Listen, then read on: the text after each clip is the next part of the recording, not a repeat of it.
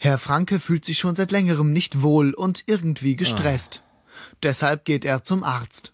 Seine Ärztin untersucht ihn ganz genau und sagt, Herr Franke, Sie brauchen dringend mal eine Pause. Ich schreibe Sie zwei Wochen krank. seinem Chef sagt Herr Franke nur, Ich bin krank und kann nicht arbeiten kommen. Seine Ärztin darf übrigens niemandem sagen, dass Herr Franke krank ist. Erst recht nicht, welche Krankheit ihr Patient hat. Selbst dann nicht, wenn Herr Frankes Chef danach fragen würde. Denn alle Ärzte in Deutschland unterliegen einer Schweinepflicht. Und dafür gibt es auch gute Gründe. Zum einen möchte sicher nicht jeder Patient, dass alle über seine Krankheit Bescheid wissen. Außerdem könnte es auch sein, dass ein Patient Nachteile haben könnte, wenn zum Beispiel der Chef davon erfährt. Den tollen neuen Job würde dann vielleicht jemand anderes bekommen. Und ganz wichtig, ein Patient muss seinem Arzt vertrauen können. Wenn Ärzte alles herausplaudern würden, was in ihrer Praxis so geschieht, dann wäre dieses Vertrauen wohl weg und möglicherweise gingen manche dann gar nicht mehr zum Arzt. Es gibt aber auch Ausnahmen von der Schweinepflicht. Zum Beispiel, wenn ein Patient eine sehr, sehr ansteckende Krankheit hat. Das muss der Arzt dann einer Behörde melden, damit nicht noch mehr Menschen krank werden. Und auch wenn der Arzt davon ausgeht, dass ein Patient etwas Schlimmes plant oder von ihm eine große Gefahr für andere Menschen ausgeht, auch dann ist der Arzt verpflichtet, dies zu melden.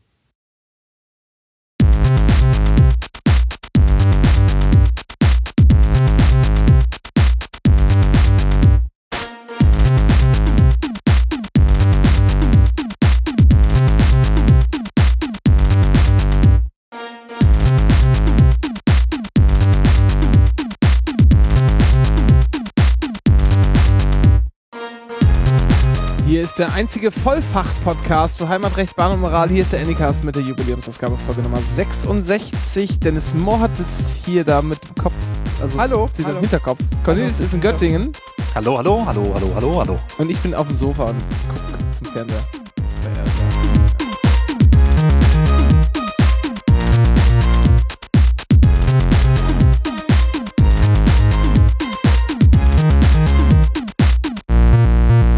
Mein Name ist übrigens Renke Brun. hab ich habe außerdem zu, hoch, zu schnell hochgedreht, richtig? Ah, nee, nee, war für, ach, Ja. komm. Schönen guten Abend. Hallo. Hallo. Ha. Ich hab, bin total, äh, also seitdem wir jetzt anfangen, seit zwei, also im Zwei-Wochen-Rhythmus zu senden, bin ich ein wenig ausgelaugt, Podcast-technisch. Ja, Das ist ja das zweite Mal, oder? da muss man jetzt erstmal Ja. wieder reinfinden. Das ist jetzt auch gar nicht so schlimm. Auf Twitter, gut, dass ich bald erstmal im Urlaub bin für Ja. Wochen. Ja. auf Twitter schrieb jemand, das ist ja total ungewöhnlich, dass wir so Ja, regelmäßig jetzt- senden. Ja, weil jetzt habe ich halt wieder Zeit. Ja. Willst du erzählen, warum? Ja, ich bin jetzt arbeitslos. ja, Dieser Mensch wird für ewig von meinen Steuergeldern leben. das stimmt nicht. Doch. Nein, nein, nein, ist gar nicht wahr.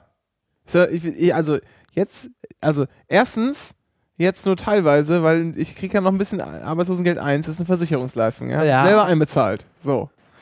Hab Äh. ich eingezahlt, mit eingezahlt. Ja, stimmt, aber ich auch. Ähm, ja, nee, also ich bin jetzt ich bin fertig jetzt, habe jetzt fertig hier. Mit Herzlich, Jura ist jetzt vorbei, Dankeschön. voller Herzlichen Glückwunsch. Oh, Übrigens seid ihr Cornelis. schon wieder. Das ist doch alles schlimm. Das Gebritzel geht los. Also, man, man muss hier mal eins, eins feststellen, ja. Äh, Oh Mann. diese komische Software, die äh, Ralf Stockmann und seine komischen äh, Schergen da. Ja. Schergen, die irgendwo in irgendwelchen komischen westdeutschen Höhlen wohnen, äh, zusammengeschraubt haben, die macht Britzel Bratzel und kann den Hype nicht äh, bestätigen. Also da, wie hieß es noch? Eine Revolution im, in der Art und Weise, Weise, wie wir das produzieren. Was ist das denn jetzt? Jetzt ist besser. Jetzt Ja. besser. Ich habe aus Versehen FaceTime gestartet. aber Ralf und seine kleinen Striche. Er wird wissen, warum ich das sage. ja, aber es, es, Okay. es ist, äh, heute steckt auch echt, also es steckt immer jedes Mal, wo ich raff ist. Also, wir können ja mal zusammenfassen. Dennis hat ein neues MacBook. ja. Dann haben wir den Stream getestet. Das funktionierte auch hervorragend. Wir waren schon ganz, äh, Also nee, schon gar nicht, wie wir darauf reagieren sollen. ja, also die letzten Male, also hat hatte ich, äh, also ich hatte ein altes MacBook, was Macken hatte. Es hat dafür gesorgt, dass wir eine Sendung einfach in der Mitte, mitten in der Sendung so eingefro weggefroren ist. Wir hatten, glaube ich, äh, die Dschungel-Podcast irgendwie die ersten zehn Minuten so verloren. Ja. So, eingefroren, weg eingefroren. Dann hatten wir die letzten Mal das Problem, dass der Stream mal funktionierte, mal so nach acht, acht bis zehn Minuten so wump, weggerauscht ist. Kam nicht mehr wieder. Äh, jetzt neues MacBook, Stream, lief 30 Minuten vorher perfekt durch.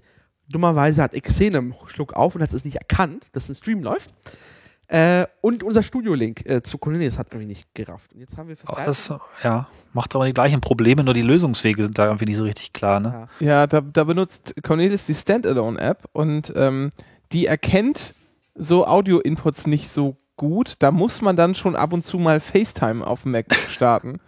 Das Da- hat bisher funktioniert. Genau, ging aber heute nicht mehr. ja, Weil, vielleicht deshalb, weil gleichzeitig noch Skype lief. ja. Wir wissen Ja, es nicht. vielleicht genau. hätte ich nochmal einen Schrammel neu starten müssen. Keine Ahnung. Also irgendwie fühlt sich diese Technik, also es fühlt sich irgendwie so an, als wären wir vor drei Jahren schon mal weiter gewesen.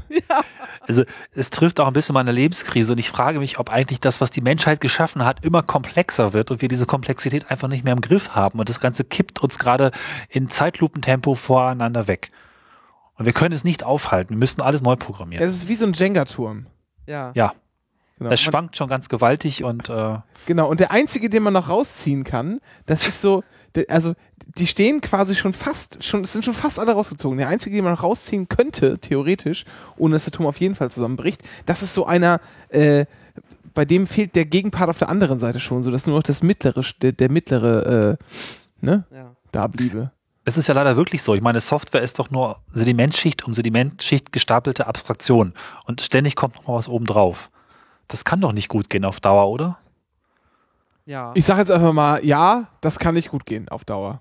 Gut, wir merken es. Bin ich mir ziemlich sicher. ja. Ja, aber 2016 hatte ich mir schon anders vorgestellt, muss ich jetzt mal ganz, ja. ganz ehrlich sagen. Ich muss es nochmal hier debunken. Ich bin auch mit der Alu-Hardware nicht zufrieden. Das ist alles hier Rotze. Ja, was? Also ich hätte dieses VSL 1818 von Presonus. Also, Presonus ist ein Arschlochhersteller. Wichser. Ich- das sind widerliche Wichser. Also Und ich weiß, Ich möchte dass das das mal nicht kurz- hören, deswegen sage ich, das sagen. Ich möchte es mal kurz unterfüttern. Presonus hat nämlich, ähm, als das neue macOS rauskam, El Capitan. nämlich gesagt, ja, nee, da haben die jetzt so viel am Audio äh, äh, verändert, am hier äh, im innersten, äh, inneren von Audio äh, Untersten Jenga-Stand. Land in macOS, jetzt knistert schon wieder. Genau, am untersten Jenga-Stein haben sie so viel geändert, hat Presonus gesagt, naja, komm, äh, dann lohnt sich auch gar nicht mehr, da für uns jetzt noch irgendwelche Fixes für Treiber und sowas zu schreiben, dann stellen wir den Support jetzt einfach ein. Das war schon mal eine ein, einigermaßen arschige Nummer. Was sie aber auch gleichzeitig gemacht haben, ist den Support für Windows eingestellt. Moment, was bleibt dann noch? Ja, nichts. So, also sie haben einfach irgendwie sich da eine Ausrede gesucht, jetzt mal einfach den Support für dieses Gerät komplett Oh, ist wieder kaputt. Ja, Ja. ich Ja. äh, arbeite dran. Hm, okay. Ah, ich versuche das jetzt mal durch. Kannst du nicht noch mal die Dings, die Bufferrate höher schrauben? Ja, nochmal, noch höher. Ja, also im Moment geht's ja noch vom. Ja, Sekunde. Ich dreh's mal. Ich muss mal kurz stoppen. Cornelis, bist du da? Ja, ja, ja, ja, ich bin hier. Okay, ich habe erstmal die Driftkorrektur wieder angemacht. Mal gucken, ob das irgendwas nützt. Das klingt total gut. Also im Moment Ja. super. Driftkorrektur. Das der ist so wie ESP Hammer. des Audios, oder? Genau, Ja. genau, ESP, wollte ich Ja. auch gerade sagen. Ganz schön. Driftkorrektur. Ich weiß auch nicht, was das ist. Äh, ja, die haben einfach den, auch den Windows-Support dabei eingestellt dabei. Ja, Die haben dieses Produkt, was Ja. sie nie unter Kontrolle hatten, einfach entledigt. einfach eine Ausrede gesucht dafür. Ja. Tja, aber haha, jetzt sind wir längste Zeit eure Kunden gewesen. Ja. Es ist witzig, ich ähm, jage übrigens mein Audio gerade durch einen Teratec Producer Phase 96, den ich gekauft habe, so um das Jahr 2000, mit USB wahrscheinlich 1. Ja, und das Ding rennt. Das bestätigt die These, dass äh, Komplexität zunimmt und alles noch, noch wegbröselt. Dieser Jenga-Stein ist robust. Ich habe schon immer gewusst. Hm. Früher war alles besser. Außer die Frisuren. Ah, das kommt wieder. Aber anders. Aber Optimiert. Optimiert, ja. Bart Version 2.0. Genau. Die Hitlerjugend von heute sind Hipster aus Prenzlberg. Ja, Wollen wir, äh, ab, also wollen wir beim Thema machen, bevor ich noch mich versabbel? ja, Cornelis hat noch ein bisschen Meta zu erzählen. Können die Reihenfolge auch ändern, aber Nee, Nee, nee, komm, mach mal, das mach lassen wir jetzt alles so. Das ist jetzt Ja, in ja. Stein gemeißelt. So, Ja. Das Cornelis. ist wie bei den 15 Geboten von Moses. Ich hab, ich die wir ja viele, viele nicht wissen, es waren ja 15 ursprünglich, wie nämlich äh, in diesem äh, Film. Life of Brian, ja? Nein, nicht Life of Brian, Mann. Hier, meine Fresse. Wie heißt der denn noch? Mel Brooks? Ach so, ja. In Mel ja, ja, Brooks. ja. Die Geschichte der Welt Part 1. Ja, irgendwie sowas. Ähm, die verrückte Geschichte der Welt oder so. Teil Äh, 1, genau. Da äh, schleppt. Moses nämlich drei Steintafeln an mit 15 Geboten und eine zerbricht ihm leider. Wissen wir, was auf der, fünf, auf der dritten Staffel steht? Nein. Schade. Cornelis, ich habe gehört, du Ja. bist in Urlaub. Wohin geht's? Rioja. Spanien, Nordspanien. Ist das da, Ja. wo Villario liegt? Oder ist das woanders? Villabajo und Villarriba, Ja. weiß ich gar nicht, wo die liegen. Müssten wir mal nachgucken. Das liegt wahrscheinlich überall und nirgends. Ähm, Valladolid liegt da auch in der Gegend, aber da bin ich nicht, da war ich schon mal, da gibt es sogar einen Podcast. Aber ähm, das ist also generell so ein bisschen Baskenland, so ein bisschen ähm, noch Kastilien, aber so da, wo eigentlich sonst keiner hinfährt. Es gibt Also da- viel Wein da, es gibt auch viel äh, große Weinberge, wo ähm, äh, Vollernter durchgejagt werden. Ich habe, ich Ja, habe, es gibt krasse Weinproduktion, ja. ich wollte Mhm. gerade sagen, du hast es mir erzählt. Ich verrate es einfach. Das ist eine Sauftour, oder? Ja. Ja. Das ist eine Sauftour. Habe ich noch nie gemacht, sowas. Ich meine, es handelt zwar trotzdem daran aus, aber der Unterschied ist, normalerweise beginnen Kultur. wir Das ist mit Ja. Kultur. mit Kultur und vor allen Dingen, wir fangen früher an. Normalerweise trinken wir im Urlaub abends Wein. Das fängt dann vielleicht so um sechs an oder um fünf. Nee, eigentlich noch ein bisschen später. Es wird einige Tage geben auf der Tour und ich komme gleich noch dazu, warum ich das schon weiß. Wo wir morgens um zehn beginnen und uns dann durch die ganze Stadt trinken und mehrere Weingüter ansehen. Natürlich vollkommen wissenschaftlich, Kultur, Enotourismus nennt Ja, sich das Ganze selbstverständlich. um was zu lernen. Teilweise mit Führung, teilweise einfach nur so. Äh, das Tolle ist, dass, also Rioja kennt man ja, das sind die Rotweine mit dem Holzgeschmack. Schmecken immer irgendwie ganz gut, sind vielleicht nicht so, Ist Holzgeschmack positiv? bei Wein schon, ja. Also die Also lagen ja komm, lange komm, sag, ich sag mal, kommt drauf an, was du haben willst. Ne? Also, Ich habe von Wein keine Ahnung. Ja, du kannst halt Wein ausbauen, nennt sich das. Dann, Ja. also, Mhm. den, den lässt du dann quasi erstmal erstmal zu Ende gären und dann kannst du den reifen lassen. Und entweder kannst du das in Edel, Edelstahltanks machen, äh, was auch für viele Weine völlig, völlig okay ist. Das gilt ja auch als modern. Dann- Genau. Ähm, gibt aber auch die Möglichkeit, die in, in, in Holzfässer zu packen. Alte Sherryfässer sind sehr beliebt. Um quasi diesen Sherry-Geschmack mit zu nehmen. Genau, weil die einfach nochmal so einen so einen Geschmack mit, äh, die das Holz hat angenommen hat, über die Jahre so einen Geschmack mit ins, äh, in den Wein bekommen.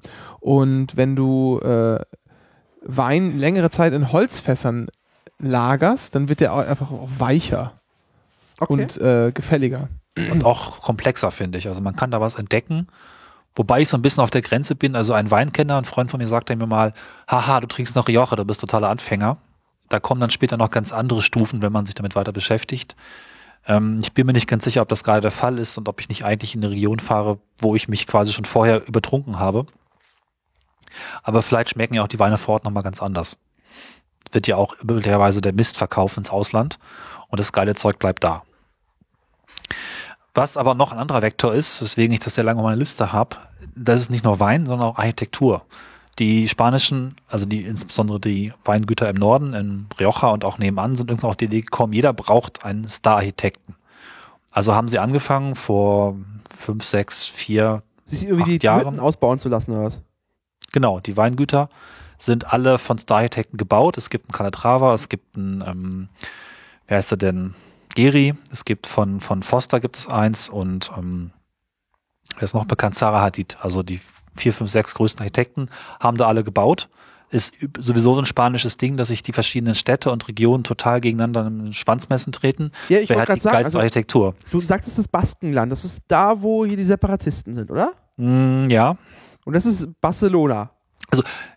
Nee, Barcelona ist äh, nicht Baskenland, sondern Katalonien. Ah, Das ist ein andere Separatisten. Die Basken Ach haben so. doch, glaube ich, Frieden gegeben und sind nicht mehr so extrem. ach so. Da ist es doch, glaube ich, jetzt ruhig seit vielen Jahren. Äh, die, die Abspaltungsbewegungen passieren im Westen, also im Nordwesten. Das Baskenland ist so im Nord, Entschuldigung, Aber das, Bas Nordosten das ist Baskenland Barcelona. habe ich korrekterweise für, für die Terror die hatten so einen Terroristen bekannte, oder? Genau. Wie hießen die nochmal? War das nicht die EFTA oder sowas? Ja, genau, die EFTA, Ja. ja. Nee, EFTA? Irgendwas mit EFTA. Oder ESTA, EFTA? ESTA, ja. Dreh. Und das muss aber, weiß ich nicht, 80er, 90er so Ja. gewesen sein.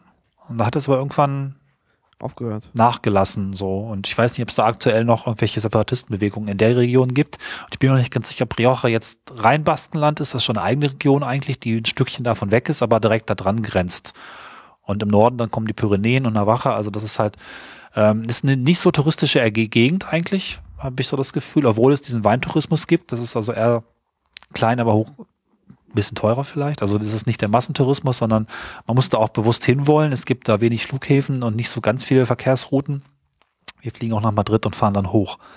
Ähm, aber auf jeden Fall diese Mischung aus äh, Wein und auch sehr gutem Essen und tolle Architektur ist ziemlich geil, glaube ich. Das habe ich schon sehr lange vor und ich freue mich ziemlich drauf. Und was ich dazu sagen muss, ich habe es geplant. Und Ja, aber ich, bin- ich, das wollte ich ja. gerade fragen. Hast du das, gibt's, kann man das so pauschalreisemäßig buchen oder wie funktioniert das? Nee, gar nicht. Ähm, das ist sogar sehr kompliziert im Sinne von, man muss hin und her mailen. Weil, äh, wenn man eine Führung haben will, muss die spätestens zwei Tage vorher gebucht sein. Und äh, es gibt zwar sehr gute Webseiten, auch alle in Englisch, viele in Deutsch, aber die Zeiten stimmen nie.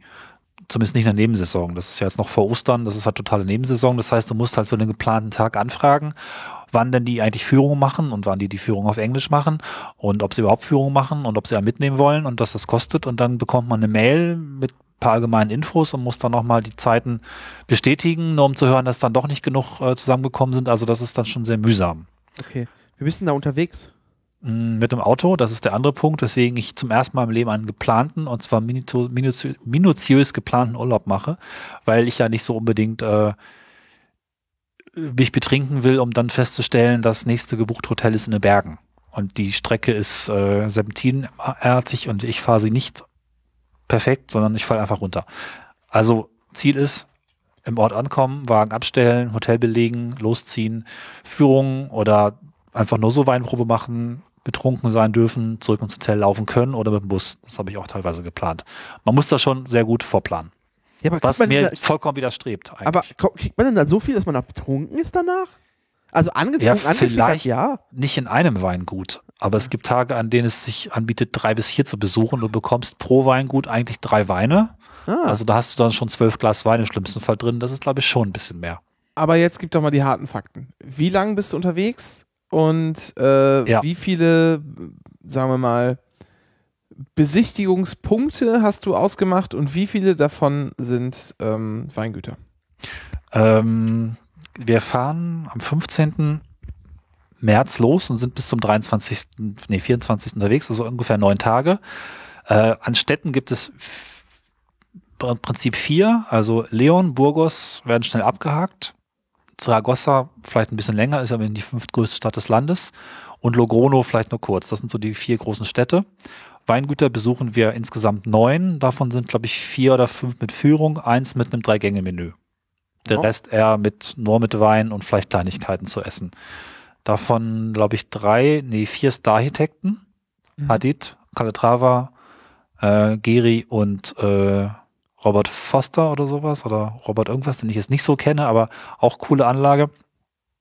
Und ansonsten gibt es halt noch eine Fahrt durch die Berge, eine Burg und einen spannenden Bahnhof und Zaragoza als Stadt zum Austoben. Das ist so ungefähr der Plan. Und sind so, glaube ich, so 2000 Kilometer. Wir müssen relativ lange rauskacheln, bis wir in, im Westen in Leon sind und relativ lange zurückkacheln, um von Zaragoza zurückzukommen nach Madrid. Das ist so ein Dreieck. Ne? Muss man sich vorstellen, unten ist Madrid, die Spitze und dann geht's im Dreieck nach oben raus. Ja, das klingt auf jeden Fall danach, als würde uns demnächst ein längerer Reisebericht erwarten. Genau, und vielleicht auch ein Podcast. Ich habe ein paar neue Sachen vor, die ich ja nicht verraten will. Die müssen erstmal funktionieren. Ja. Das wäre dann was für schöne Ecken in ganz anderer Form. Das sehen wir dann, wenn es geklappt hat. Hm. ja. Tja, Sachen, Sachen, die funktionieren, hängt ja immer auch äh, von der Technik so ein bisschen ab, ne? Ja, da bin ich gerade am Erproben. Das lässt sich aber ausnahmsweise mal ganz gut an. Genau, ich würde dann noch Weinempfehlungen mitbringen. Wahrscheinlich nicht direkt Wein mitbringen können, weil wir fliegen ja auch günstig. Ich überlege allerdings, einen Weinkarton mitzunehmen, den Ja. ich dann befüllen kann und per DHL zurückschicken kann. Mal sehen. Kann auch nicht so teuer sein. Ach so, stimmt, ja. So sechs bis acht Flaschen kriegt man ja in so ein halbwegs ordentliches Paket. Na, es gibt ja diese, diese, äh, also die gibt es auch mit zwölf. Und Ja, ja, genau. Es gibt da verschiedene Ja. äh, Größen. Entweder ich falte das vor oder ich kaufe das vor Ort. Man muss ja sowas eigentlich auch in einem Weingut kriegen. Ne? ja, das müsst ihr eigentlich da haben. Einmal mit da gehe und ich, da geh ich mal von aus. lädt so ein paar Sachen ein und versucht sie nicht vor Ort zu trinken. Ja, finde ich super, ja.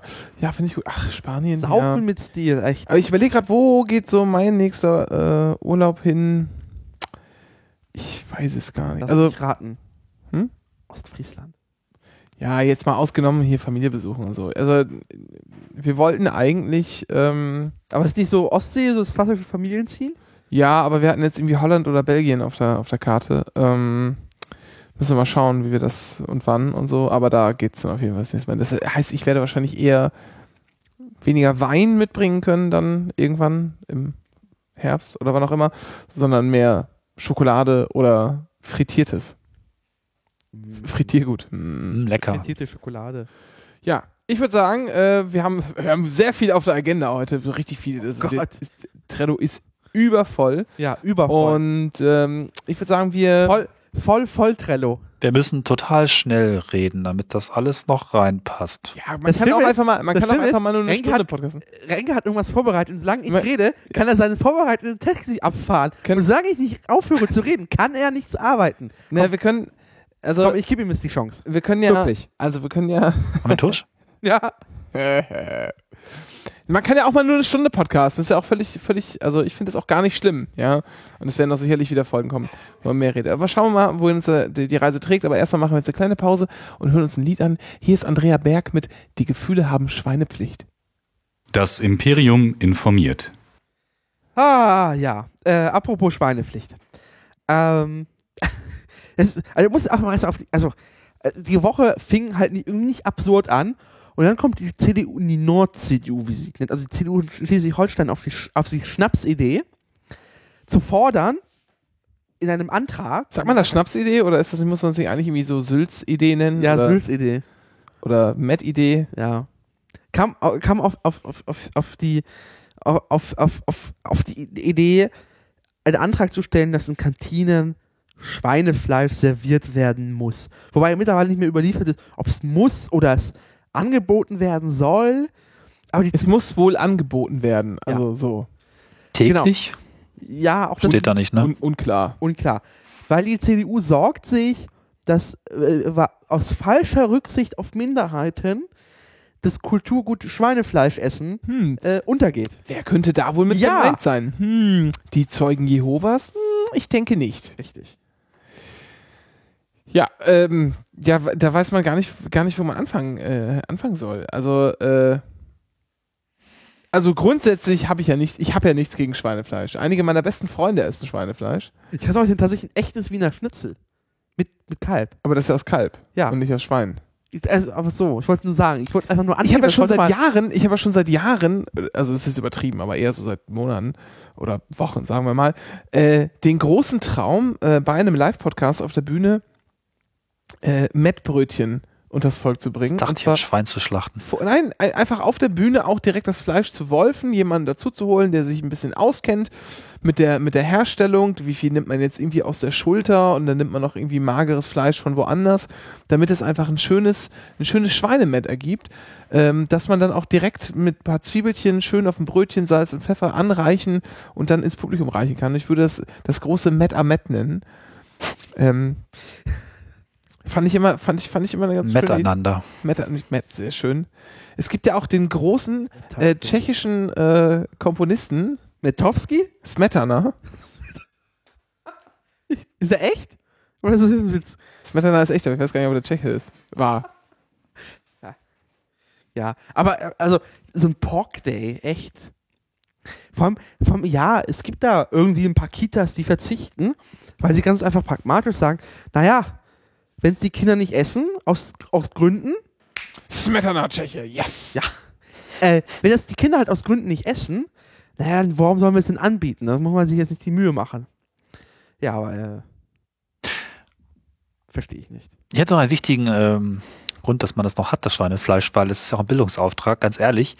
Ich habe erst gelernt, wie Schweinefleisch schmeckt oder wie Rindfleisch schmeckt oder wie Lammfleisch schmeckt oder wie überhaupt das ganze Zeug schmeckt, beziehungsweise welches Tierwort zu welchem, ja.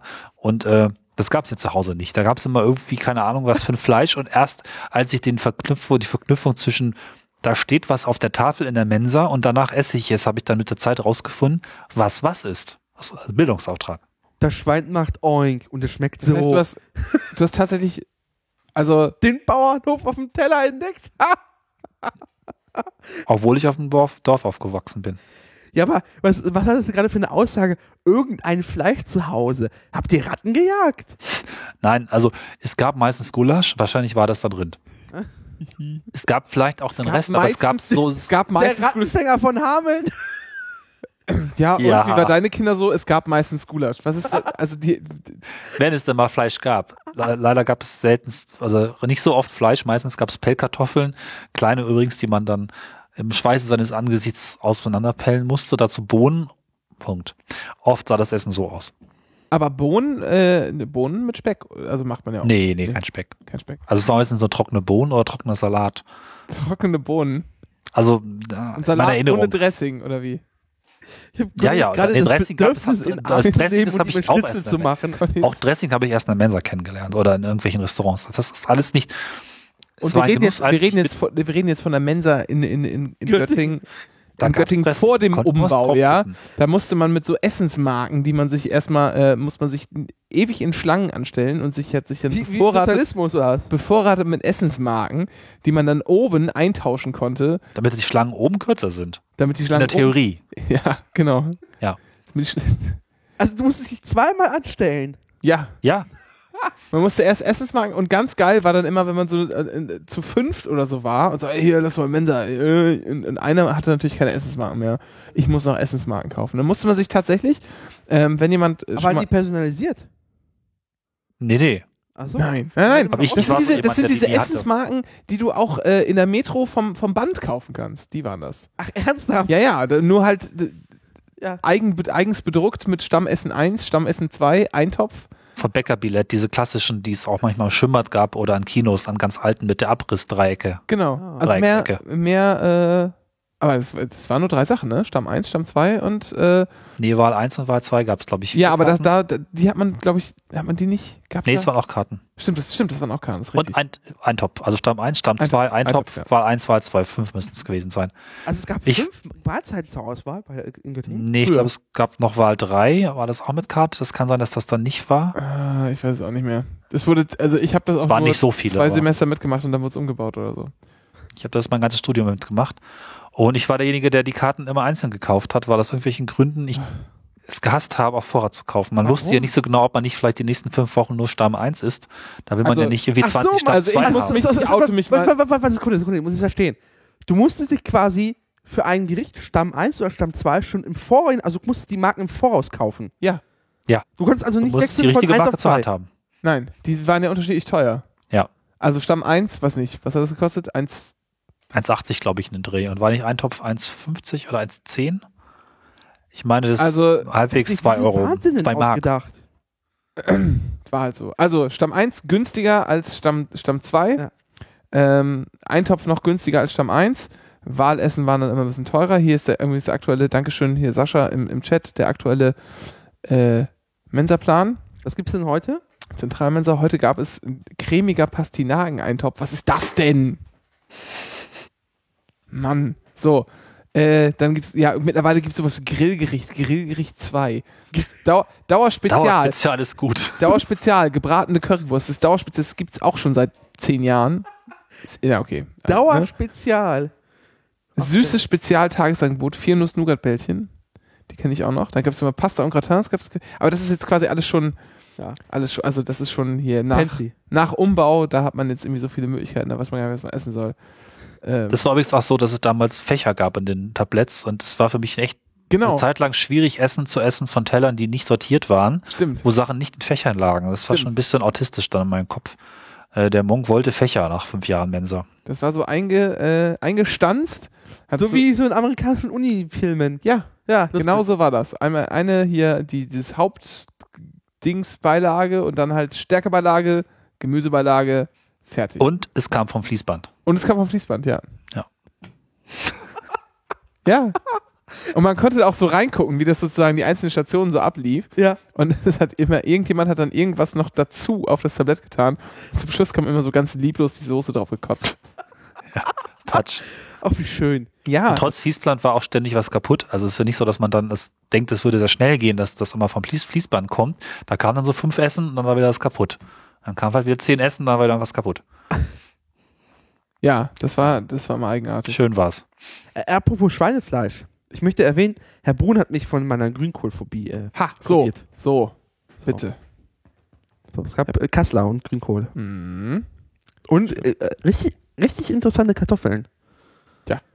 nämlich hier äh, karamellisiert. Salzkartoffeln gekocht, aber dann nochmal in die Pfanne angebraten und mit Puderzucker bestäubt. Mhm. Ja, seid ihr alle sprachlos. Merke ich schon. Und hungrig eigentlich. Das war ganz lecker. Ich habe heute übrigens 8 Liter Erbsensuppe gekocht. Ist kein Witz. Acht, ist Ich hab- kein Scherz. Ich habe Acht mich, Liter ich hab mich vorhin gefragt, hast du ernsthaft so einen großen Topf? Ja, hat er. Ja, Neun ja, ja. Liter. 8 Liter Erbsensuppe. Äh, ich habe ja schon mal erzählt, dass wir jetzt diese Biokiste haben. Und das ne? kommt wohin? Eingefroren oder? Ja, ja, ja, also Ja. Großteil wird eingefroren und Nee, äh, das ist, äh, das geht, das geht auf die Kinder. Eins so. Einmal weg und dann, äh, die, die haben Später Schnupfen- werden die Kinder sagen, ich habe erst in der Mensa gelernt, was Fleisch ist. Bei uns gab es nur Erbsen Erbsensuppe. Die, zwölf Jahre lang nur Erbsensuppe. Dem, nee, die, die sind äh, be- beide ein bisschen kränklich und werden jetzt äh, abends nochmal äh, mit Erbsensuppe eingerieben an der Brust und am Rücken. Und haben auch grüne Haare. Erbsen, Erbsensuppe hat ja eine lange Tradition in der Sendung. Das ist wohl wahr. Ähm, Ich bin immer noch enttäuscht, dass du es weggeworfen hast, das weißt du. Ja, das war aber einfach, da war unten einfach zwei Zentimeter Kohle. Es war, es war rostig würzig, aber es glaubt mir halt keiner. Nee, das Immer ist wahr. Aber diesmal, aber diesmal habe ich ja nicht nebenher gepodcastet und, und Hilke musste nicht umrühren, sodass, was sie nicht getan hat, deshalb ist es angebrannt, äh, sondern ich war ja die ganze Zeit da und deshalb ist die Suppe natürlich hervorragend geworden. So. So. Acht Liter Erbsensuppe, das ist ganz schön viel übrigens. Das ist echt richtig viel. Aber, äh, so, sorry, also, ka- kamen, so viele Erbsen mit der Gemüsekiste? Nein, äh, Erbsen nicht, aber ich, wir hatten halt noch ähm, jede Menge Karotten, wir hatten noch äh, äh, ne- so eine halbe riesengroße Steckrübe, wir hatten noch ähm, Knollensellerie eine ganze und da liegt halt, wenn du diese die ganzen Zutaten mal anschaust, irgendwie auf der Hand, dass man irgendeinen Eintopf daraus macht. Ja, klar. Ach, Lauch hatten wir auch noch. Hm. Ähm, ja, und dann habe ich halt gesagt, alles klar, dann wird jetzt Erbsensuppe gemacht und da haben wir halt Aber wie viel Kilo Erbsen geht da so rein in so eine Suppe? In so eine 8 Liter Suppe. Ähm, ich habe. Was sind in diesen kleinen getrockneten. Wenn man diese getrockneten Erbsen kauft, was sind da drin? 500 Gramm, glaube ich? Okay. Habe ich zwei Packungen von genommen, Ah. also ein Kilo. Dann Ach, schön, trocken, okay. Aber ja. genau, quellen lassen. Also 16 Packen. Packungen. Was für Packung? 16 Packungen. Nee, zwei. Pro Kilo hast du gesagt, oder? Hä? Ach so, nee, gesamt zwei Packungen. Ach so. Ja. Okay. 16, Ki- 16 Packungen Erbsen. Eine, eine pro Kind. Genau. Das, ja, ist, ist wie bei Tee. Macht man da auch immer einen, einen pro Tasse und hier ist ein, eins pro Kind. Eine Erbse. Eine Erbse pro Kind. Ja. Habe ich gemacht. Deshalb habe ich nämlich ein Kilo nehmen müssen. Oh Gott, das wird nicht besser. Willst du einfach weitermachen? ja, haben wir sonst noch was mit Matt? Nee, Ich hätte noch eine Geschichte zum Schwein eigentlich, eine kurze, nette. Ja, gerne. bitte. Ich glaube, ich habe noch keinen Podcast erzählt, obwohl sie mit Helge zusammen entstanden ist, der ja plakant sein könnte. Vor langer, langer Zeit, als wir einen langweiligen Freitag hatten im Büro, dachten wir uns, wir verarschen Radiosender, und zwar die lokalen, aus Gründen, die nicht weiter hierher gehören, und boten dann ähm, Lokalsendern ein Sendungskonzept an. Das haben wir aufgezeichnet, das war quasi ein Verarschungsanruf oder mehrere. Wir riefen, riefen glaube ich, bei Radioaktiv in Hameln an, statt Radio Göttingen und Radio Flora in Hannover gab es damals. Und ähm, das, der, der Spaßanruf lief dann so ab, dass Helge der in sowas relativ gut ist, die äh, Telefonistin dann fragte, wie das denn wäre, hätte er irgendwie ein Sendungskonzept und würde ganz gerne das jetzt regelmäßig machen und ähm, es wäre halt irgendwie ganz wichtig, das vorher abzustimmen, dass es alles funktioniert und begab es dann sehr bedeckt, was das Konzept der Sendung war. Er fragte dann, ob das irgendwie möglich wäre, so ebenerdig ins Studio reinzukommen. Und ähm, es wäre auch wichtig, also man müsste dann irgendwie, er druckst dann so rum, man müsste dann irgendwie auch, also es wäre eine Sendung, es ging halt um Kochen und um natürliche Lebensweise und äh, dass man auch mal so zeigt, wo die Lebensmittel herkommen. Und es wäre halt wichtig, dass man auch alles mit Folie auslegt. Und wie weit denn wohl der Weg von, von draußen bis zum Studio wäre, weil dann ja auch dann, man müsste ja auch direkt ähm, da so dran fahren und äh, das ist ja auch gut, dass das ein kurzer Weg dann so ist, denn die Tiere dann nicht so lange leiden müssen und äh, ja, es, es ging halt um das Konzept Live-Schlachtung. Sendungstitel steht auch schon fest, ab den Kopf, rein in den Topf und ob das denn wohl ginge, so eine Sendung würde er gern machen, so im Rahmen der Biowelle. Habt ihr, habt ihr die Telefonrufe aufgenommen? Ja, aber leider sind die Aufnahmen weg. Ah. Ich habe danach oft gesucht. ähm, Das war zu Zeiten, als das Aufnehmen noch problemlos in diesen Sony-Telefonen automatisch ging. Aber wir haben es nicht mehr. Ja, also das war sehr lustig, vor allen Dingen die, die eine Telefonistin immer meinte, mir wird gleich schlecht, ich bin Vegetarierin. Man, man, man konnte mit Sony-Telefonen aufnehmen? Ja, das konnte das K750 oder 850, da gab es einfach eine versteckte Funktion, jetzt aufnehmen.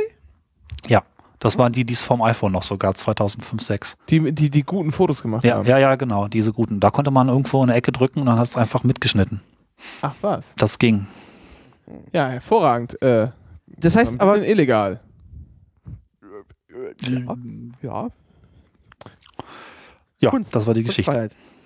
Aber, Ja, äh, kurz, Frage, das heißt, demnächst gibt es von, von dir einen Podcast. Äh, wie war es? Kopf ab in. Nee, wie war das noch? Den, ab den Kopf rein in Top. Ja, das ist sehr schön. Das mal mal als Podcast machen eigentlich. Ähm, Vielleicht sollte man zur live Live-Schlachtung schlachten. gehen. Einfach Tiere live schlachten. meine Frau hatte auch Jede mal ein Folge ein Tier. Schwein. Hieß Steckdose. Ist kein Witz.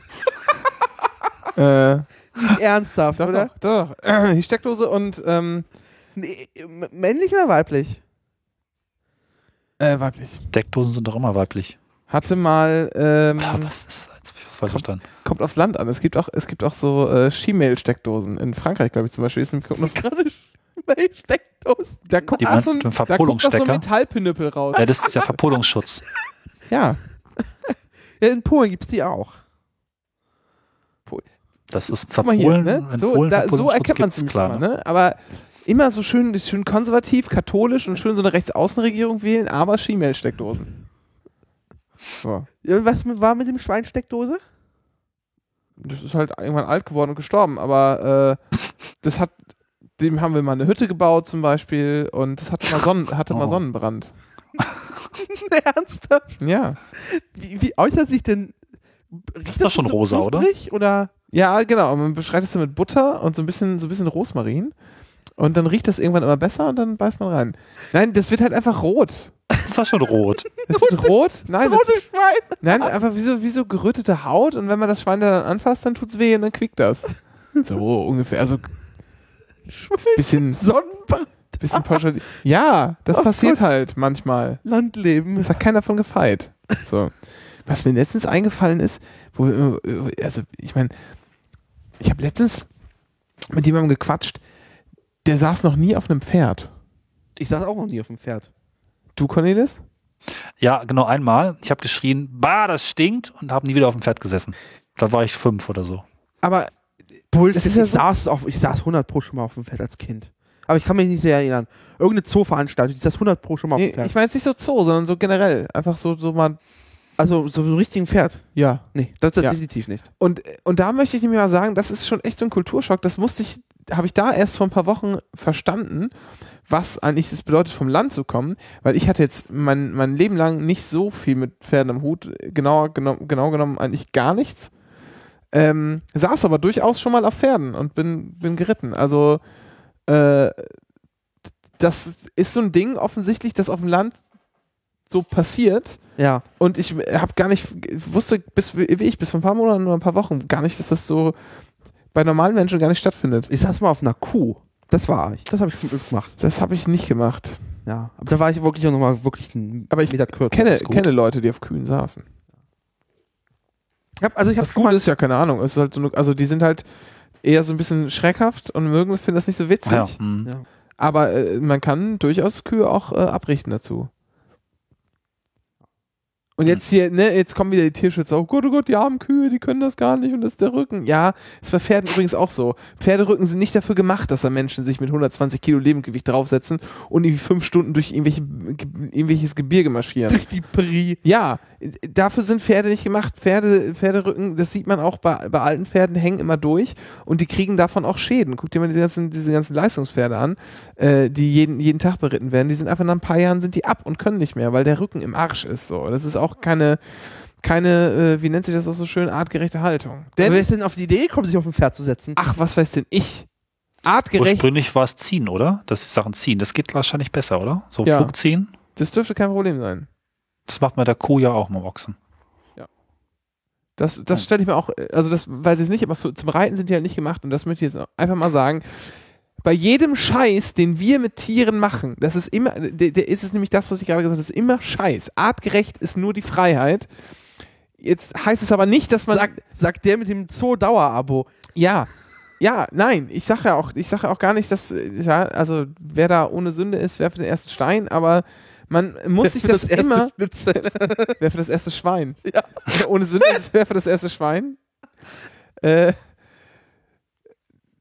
man muss sich einfach bewusst sein, dass alles, was man mit Tieren so im menschlicher, im menschlichen zivilisatorischen Um äh, hier, äh, ne, wer ist das, zivilisatorischen Umfeld macht, einfach fa- ist einfach falsch. Ist einfach falsch und nicht so vorgesehen und auch nicht richtig so. Und die das, Tiere sind arme Schweine, äh, wenn man die so behandelt. Aber ähm, wir machen das natürlich trotzdem, weil es so schön convenient ist und weil es manchmal auch einfach lecker, lecker schmeckt. Und das sind, man muss, ich finde das völlig, völlig okay, wenn man Tiere tötet, um sie danach aufzuessen. Man muss sich einfach nur bewusst sein, dass man äh, oder das auch mal durchdacht haben, was man da eigentlich, was man eigentlich mit den Tieren anstellt. Dann, also dann geht nämlich auch automatisches Verlangen zurück, zu viel Fleisch zu essen. So, ich glaube, das ist der viel, viel gesünder als entweder zu sagen, äh, interessiert mich sowieso nicht der Scheiß, äh, der dumme Dreckstiere, und auf der anderen Seite zu sagen, nö, ich mache jetzt gar nichts, äh, weil die armen Tiere oder so. Also Ich finde das Konzept wenig Fleisch essen und lecker finden gut.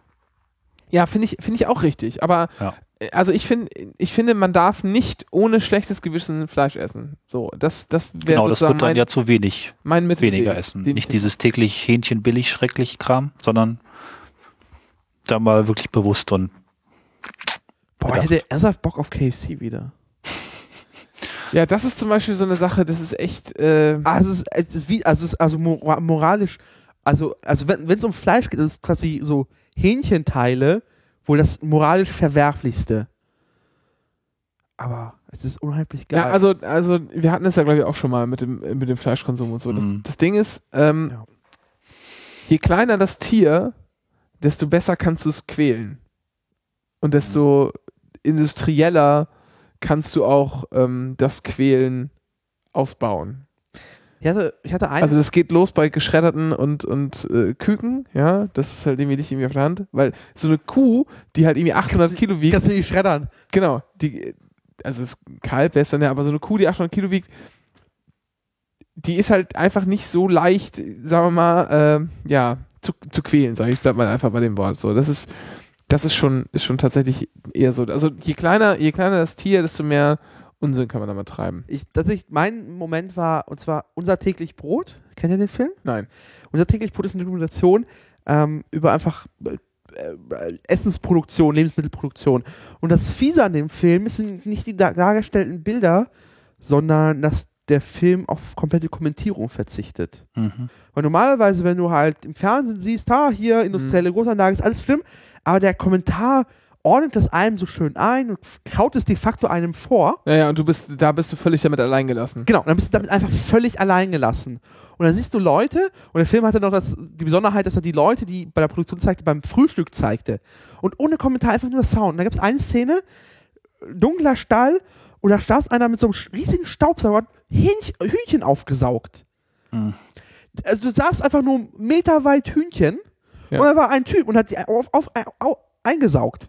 Das- Und dann hast du gesehen, wie dann in so Kisten die, die, die Dinger gestapelt wurden, die, die Tiere. Gibt's auch ohne Typen, ne? Also komplett automatisch mit so einem äh, hin und her schwenkenden Sauger, der einfach die Halle leer räumt. Da gibt's Aber- glaube ich, irgendwo. Aber Film. also aufsaugen, also mit bisschen mehr Respekt kann man die Tiere doch jetzt auch behandeln. Äh, aufsaugen. So. Renke, mach Das mal weiter. kommt halt, wenn BWLer das durchoptimieren. Na egal. Ja. So. Wir machen, wir müssen wieder ein bisschen, bisschen, ähm, bisschen Recht auch machen. Ist ein bisschen, ich würde sagen, es ist, ist eine Neuigkeit. Na, wir müssen das So genau einordnen erstmal. Gleich. Ja, können wir auch machen. Aber jetzt, ich würde mal sagen, erstmal, um das einzuleiten, das ist jetzt eine Nachricht, die ist so, naja, auf, ist schon Boule- Boulevardesk, oder? ja genau, ich würde sagen, auf der Schnittstelle zwischen Boulevard und, und, ja, wie nennt man das? Justizgeschichtsberichterstattung vielleicht. So in der Art. Oder neue, neuere Justizgeschichte. Also, Gibt es eigentlich so Yellow Press für Justiz? Ich glaube, ja, also wenn, es war, ja, ist natürlich bei Spiegel Online Pan Panorama. Panorama. Vielleicht, vielleicht, ja, wahrscheinlich ist, ist das sowas ähnliches. Ja. Ähm, also, der, die USA haben einen äh, obersten Gerichtshof, das ist Supreme Court. Das ist nicht gänzlich vergleichbar mit unserem Bundesverfassungsgericht. Äh, es hat auch die, ähm, Verfassungsgerichtsbarkeit in sich. Genau, aber, Aber, es ist aber gleichzeitig auf oberster. Ja, das, gen- das, Ja. das ganze Gerichtssystem ist da irgendwie komplett anders. Also das ist auch nicht so wild, jedenfalls sozusagen das äh, höchste Gericht. Und da gibt es Richter. Und ähm, wie das immer so ist, äh, vor Gerichten gibt es meistens eine mündliche Verhandlung. Und ähm, da stellen Richter auch gerne mal Fragen. Äh, nur nicht Clarence Thomas, äh, US-Bundesrichter, halt am Supreme Court, äh, ein, einer der konservativen Richter aus den Südstaaten. Und der hat seit, hat jetzt über zehn Jahre lang keine einzige Frage gestellt an irgendwelche, äh, äh, an, also nicht in, der, in einer Verhandlung, also nicht an Anwälte, an irgendwie Betroffene, die sonst wie saßen, sondern er sagt, Zeugen, Sachverständige, er hat einfach nichts gesagt. Bis, Geht das eigentlich? Aber gleich. Hm? Klar geht das. ja, warum denn nicht? Bis jetzt äh, vor einigen Tagen, er hat sein äh, Schweigen gebrochen und äh, tatsächlich eine Nachfrage gestellt. Äh, Wann kommt denn endlich mal ein Bier? In diesem Fall, nein, in diesem Fall geht es darum, ob jemand, ähm, der wegen häuslicher Gewalt auffällig geworden ist, weiter eine Waffe besitzen darf. Und äh, seine Frage war, äh, weil diese, diese Art der häuslichen Gewalt, die da vorgefallen hat, nur als Ordnungswidrigkeit gilt, ähm, es könnte, könnte ein Übersetzungsfehler sein, das da bin ich mir jetzt unsicher. Wahrscheinlich ist es sowas wie ein Misdemeanor, aber Wurst. Das ist jetzt, also ein ein kleines Delikt, sagen wir mal. Kein, keine Felony, oder? Also Felony ist das wieder äh, wirklich dann. Ja, genau, das sind die ganz schweren Straftaten. Ähm, jedenfalls war dann seine, war dann seine Nachfrage so, kennen Sie, an eine der, der Anwältin, äh, kennen Sie einen weiteren Fall, wo eine Ordnungswidrigkeit ausreicht, einem das, äh, das Recht auf Waffenbesitz auszuhebeln. So. Und da war die ein bisschen verdattert. Also, hat, also man merkt schon, aus welcher Richtung der kommt, in welche Richtung die Frage gehen sollte, ein bisschen Verwirrung äh, machen und, und so ein bisschen auch sozusagen seine Haltung dazu darzulegen. Aber das war tatsächlich die erste Frage, die er seit über zehn Jahren gestellt hat. Äh, das finde ich tatsächlich schon ein bisschen verrückt. Er begründet es damit, äh, dass er Hat das, das begründet oder wird das interpretiert? er hat es begründet mal in einem Interview mit der, mit der New York Times. Achso, warum er Ähm, nicht redet. Richtig. Genau, hat er gesagt, aus Höflichkeit mache er das nicht, weil er äh, verstehe seine, seine Rolle als Richter, er hört dazu, da kommen Leute zum Gericht und tragen einen Fall vor, haben irgendein Problem, möchten das gelöst haben und die sollen erstmal erzählen und dann- dann, weil diese Fragen, sagt er auch, ändern an seiner Entscheidungsfindung sowieso nichts. Ja, aber er will diesen sozusagen Hauptsächlich Show. er will, äh, genau, er will den Leuten damit sozusagen Respekt erweisen, dass er sie nicht irgendwie mit Fragen teilweise auch zerstört. Äh, also rhetorisch zerstört, wie Im das Gegensatz teilweise. zu, zu Scalia, Genau, der einfach ähm, aus, wie aus der Pis- Pistole geschossen Leute bombardiert hat. Und genau, und auch richtig, also rhetorisch auch richtig fertig gemacht. Ja. Ja. ähm, das war halt überhaupt nicht sein Style. Und dann hat er wohl in seinen Memoiren geschrieben, dass er wegen seines Südstaaten-Akzents sich sowieso nicht so, nicht so traut, in der Öffentlichkeit zu sprechen, weil ihm das immer ein bisschen peinlich ist. Aber das ist auch süß, oder? Ja, das ist schon ein bisschen, das ist schon ein bisschen sympathisch, muss man schon sagen. Aber ähm, das ist dann aber doch äh, sehr, äh, fand ich schon mal sehr, sehr bemerkenswert. Es gibt schon wieder Artefakte. Äh, ja, das weiß ich nicht. Sorry, kann ich jetzt nicht beantworten. So. Äh, Ja. Cornelis, zu der Frage. Ja, klar geht das. Geht auch, würde auch in Deutschland gehen. Ja, mh, gut, er ist Richter, nicht Anwalt oder sowas. Das ist auch sein Job zuzuhören, oder? Ja, genau. Also in Deutschland wäre das, gibt so ein paar Sachen, also kommt immer auf den, also kommt ganz auf an, wo du bist.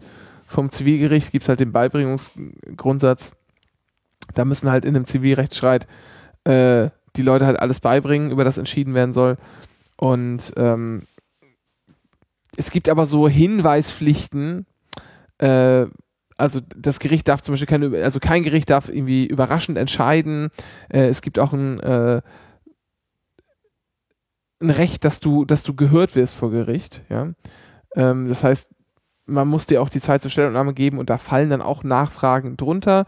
Man könnte sich es aber vorstellen, man könnte sich Fälle vorstellen, in denen man zumindest in der mündlichen Verhandlung keine Nachfragen stellt und das völlig okay ist. Ähm, ginge tatsächlich. Ja. Und im öffentlichen Recht ist es schon wieder ein bisschen schwieriger, weil da gibt es dann so einen Amtsermittlung, Amtsermittlungsgrundsatz, da muss das Gericht sowieso generell von sich aus ein bisschen mehr machen, auch im Strafprozess. Aber ähm, theoretisch wäre das möglich. Weil man den Prozess auch leiten kann, ohne eine Frage zu stellen. Ne? Okay. Mhm. Ja, aber äh, das, um das Ganze einzuordnen, ähm, also Spiegel Online interpretiert das oder wahrscheinlich interpretiert das die US-Medien und Spiegel Online beruft sich darauf, ähm, dass er so ein bisschen die, die Lücke von Scalia meinte auffüllen zu müssen bei diesem Fall. Genau, es fehlt ja ein, ein konservativer Richter derzeit am Supreme Court, weil ja Scalia verstorben ist vor ein paar Wochen. Ähm, bei, während er irgendwie auf so einem privaten Jagdanwesen Ja. war. Bei so einer Jagd. Und zwar ging es ihm irgendwie auch schon auch, auch eine völlig verrückte Geschichte. Der, Scalia war ja der Typ, der dieses, ähm, äh, der sozusagen äh, dieses Grundrecht auf, auf Waffenbesitz erfunden hat oder ist in der Verfassung der USA gef- gefunden hat.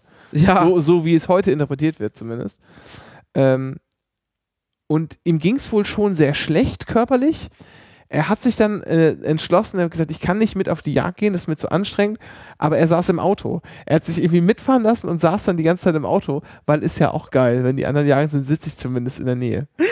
Also, naja, der ist jetzt jedenfalls verstorben und ähm, es könnte sein, dass er da jetzt sozusagen die Rolle seines alten guten Freundes, ähm, die sind auch tatsächlich, waren lange befreundet, die beiden Richter. Ähm, das ist, das ist Das natürlich für- bei so, einem, bei so einem Amt. ja, aber ob das jetzt sozusagen, Ja, aber selbst auch die Ginsburg, die als liberal gilt, hat ja die Scalia als äh, sehr geschätzt und war. ja, also ja, ich, menschlich will ich ja jetzt auch gar nicht, äh, gar nicht irgendwie bewerten, aber ich meine jetzt nur, ich, also ob das jetzt sozusagen darauf zurückzuführen ist, dass er gestorben ist und jetzt irgendwie seinen Platz, das finde ich irgendwie ein bisschen, vielleicht ein bisschen weiter hergeholt. Vielleicht fand er das einfach tatsächlich nur, dass man jetzt auch mal sagen müsste, naja, hier geht es halt irgendwie um eine Kleinigkeit und deshalb sozusagen eins in unserer Rechte, Also Scalia hätte das vermutlich gesagt und dann hätte er, hätte er es nicht sagen müssen. Interpretiert. Ja, könnte, könnte man, könnte auch so sein, aber vielleicht ging es ihm auch einfach nur echt gegen den Strich, dass es hier so eine Kleinigkeit ist, in Anführungsstrichen. Und ähm, auf der anderen Seite dieses nach dem dortigen äh, Recht sehr hochwertige Grundrecht äh, eben deswegen angetastet wird. Wahnsinnig.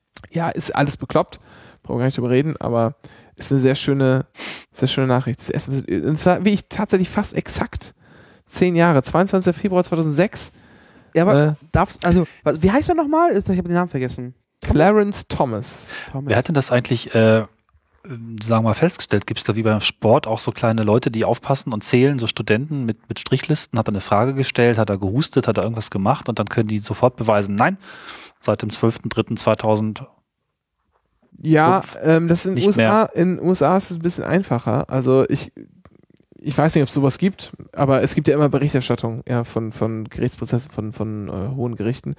Aber in den USA ist auch so, dass äh, du viel schärfere Protokollpflichten hast. Aber dir muss trotzdem niemand doch da reingehend auswerten. Das muss doch irgendwie mehr oder weniger zum kleinen Mem geworden sein, dass ja, man jedes genau, Mal ja, hinterher genau. So ist es auch passiert. Ja, Also man hat nicht. sich schon Okay. gewundert, der Mhm, sagt ja gut. gar nichts, der sagt ja irgendwie Okay. nie was. Und dann hat wahrscheinlich irgendjemand recherchiert. Und weil es halt so, so starke Protokollpflichten gibt, ähm, also ich glaube, in Strafprozessen muss halt, muss halt auch so ein Wortprotokoll tatsächlich geführt werden. Da sitzt ja immer mit, mit so einem Steno-Tasten jemand und tippt da alles mit. Äh, ist es auch sehr gut nachverfolgbar. Das wäre in Deutschland wahrscheinlich so nicht möglich. Kennt ihr eigentlich die Hunde? Von, Die äh, die von äh, äh, äh, John Oliver? Von Last Week Tonight? Nein. Und zwar werden vom Supreme Court relativ zeitnah äh, von den mündlichen Verhandlungen Audiotranskript, also Audio, äh, Audioaufzeichnungen veröffentlicht. Und in den USA gibt es auch eine längere Diskussion, ähm, ob, ähm, ob man jetzt filmen darf und so und ha. Und das Gericht sagt, nee, das ist hier geschützt und bla. Wir veröffentlichen später eine Audioaufzeichnung der, der mündlichen äh, ähm, Anhörungen.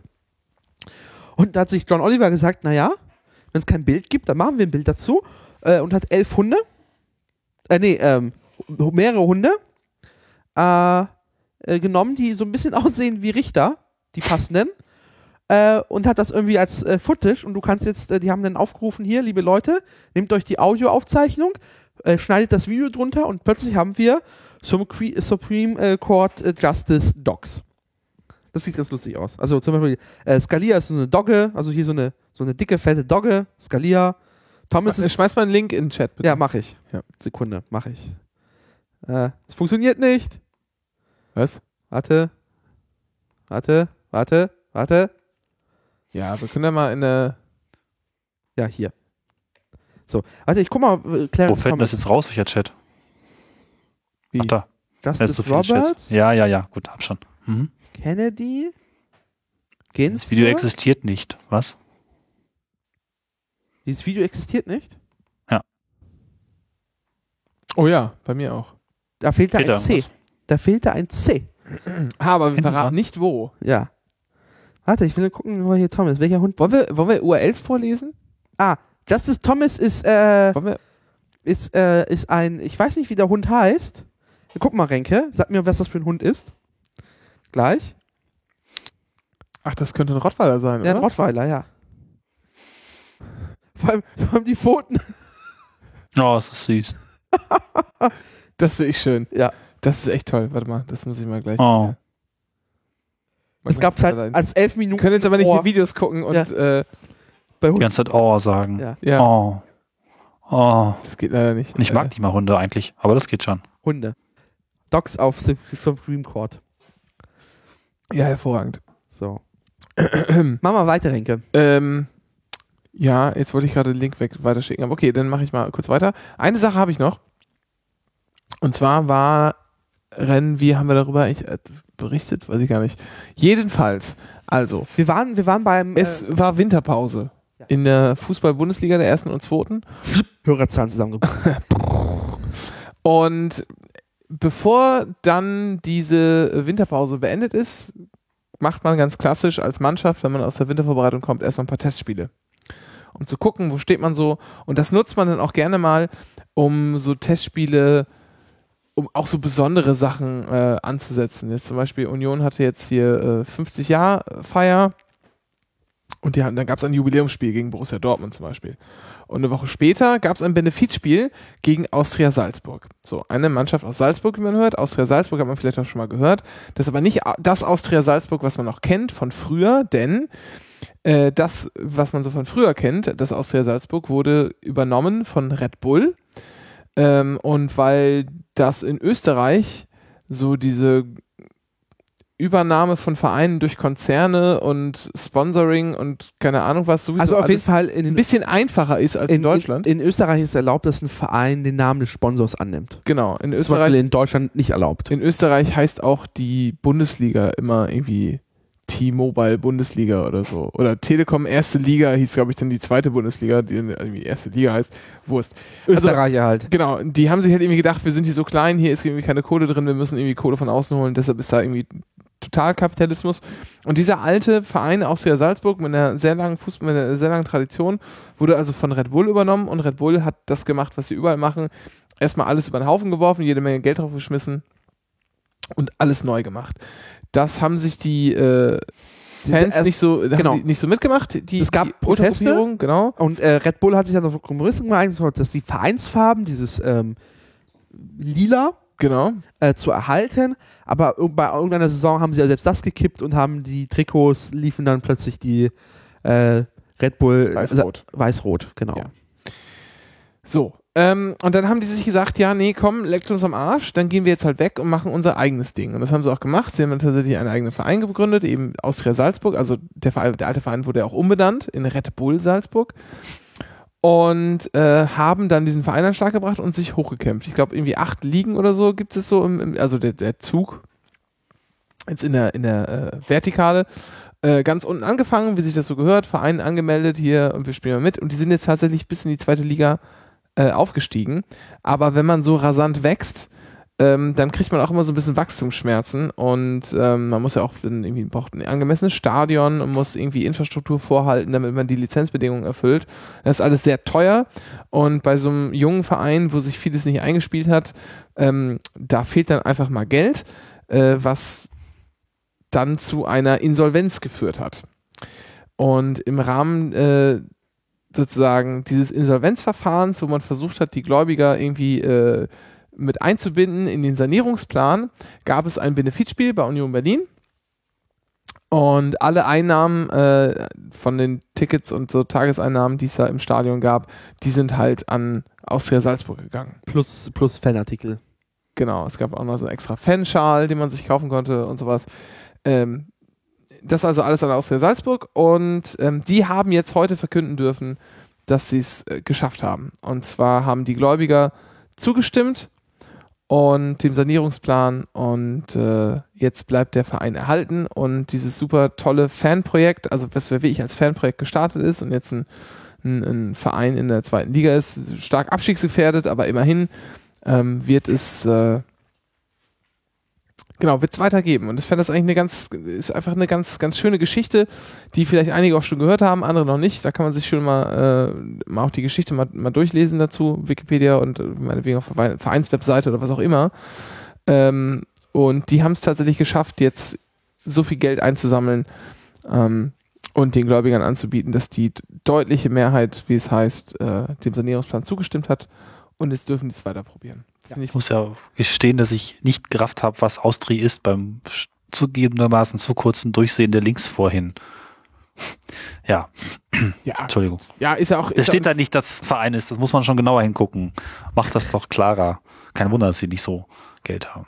Aber Naja. das ist irgendwie, das ist irgendwie so eine ganz, so eine ganz schöne Geschichte und auch so eine, Ja. dieser Verein ist in gewissermaßen auch so eine, so eine Antithese zum modernen Fußballgeschäft. Hm. Und ähm, dass das weiterhin funktionieren kann, das ist sehr, sehr schön, wie ich Ja. finde. Definitiv. Und irgendwann sieht man sich in der Europa-Liga. Ja. Ja, nee, ich glaube, die müssen erstmal, äh, die werden jetzt höchstwahrscheinlich absteigen und dann müssen sie erstmal gucken, dass sie da wieder, naja, die müssen auch sparen und so. ja, aber wir sind jetzt auch nicht so, also jetzt nicht so nah an der Europa-Liga, ehrlich gesagt. Aber da ist man schneller, als man denkt. Mach mal Kapitelmarke. Machst du? Ja, mach ich. Okay. Äh, wir haben heute, äh, wir, komm, wir machen heute, komm, das ist heute die, die höchstrichterlich, höchstrichterliche Sendung. Oh ja, okay. Sehr gerne. Aber ist das Bundesverfassungsgericht das, das oberste oder das höchste? also, das ist so ein bisschen, Oder überhaupt? das ist ja so, so ein bisschen ausgeklingt aus der ganzen, ähm, Hierarchie. ja, äh, das, ist, das schwebt halt irgendwie schon so da, darüber. Man sagt doch immer äh, so schön, über Karlsruhe ist der Himmel blau.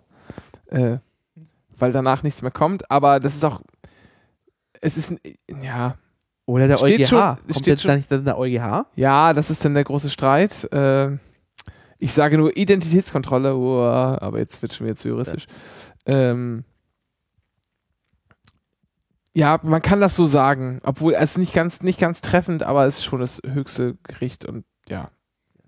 Aber wie gesagt, heute, heute von dem Bundesverfassungsgericht in Karlsruhe äh, war der erste Verhandlungs, der erste, die erste mündliche Verhandlung oder erste Verhandlungstag in der mündlichen Anhörung oder so. Äh, NPD-Verbotsverfahren. Und ihrer Teilorganisation. Der arme Herr Voskuhle. Ja, der National, die Nationaldemokratische Partei Deutschlands und Teil ihrer Teil, Teilorganisation. Teilorganisation Junge Nationaldemokraten, Ring Nationaler Nationaler Frauen und- und, der Dachverband Kommunale Vereinigung. Kommunale Vereinigung. Genau. Und da gab es drei Anträge. Auf jeden Fall Verbotsverfahren. Ähm, äh, das, äh, da- es ist sehr empfehlenswert, sich äh, das Eröffnungsstatement von ähm, äh, dem Vorsitzenden des Zweiten Senats, äh, Andreas Voskuhle, sich anzuhören. Wir verlinken das. Mhm. Ähm, weil der ganz treffend beschreibt, in welchem doofen Dilemma man eigentlich ist. Ähm, oder das Verfassungsgericht, weil einerseits ist halt äh, muss das, also haben Parteien ja nicht, Parteien nicht ohne Grund diese Rechte, die sie haben und diese, diesen Schutz dieses Grundgesetzes, dieses krassen. Ja.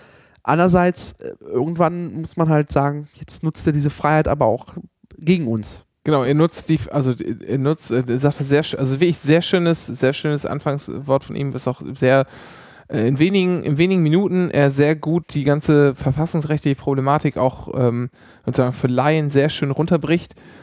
Es geht darum, sozusagen mit, wenn du, sozusagen, wenn du die Mittel, die die freiheitliche Demokratie dir gibt, ausnutzt dazu, um die Demokratie abzuschaffen. Also sozusagen so eine Art, so eine Art, ja, ja Ausnutzung oder was Ja. ist schon ganz nett. Wenn du dann muss irgendwo der Punkt kommen, an dem wir sagen, hier, äh, jetzt ist auch vorbei.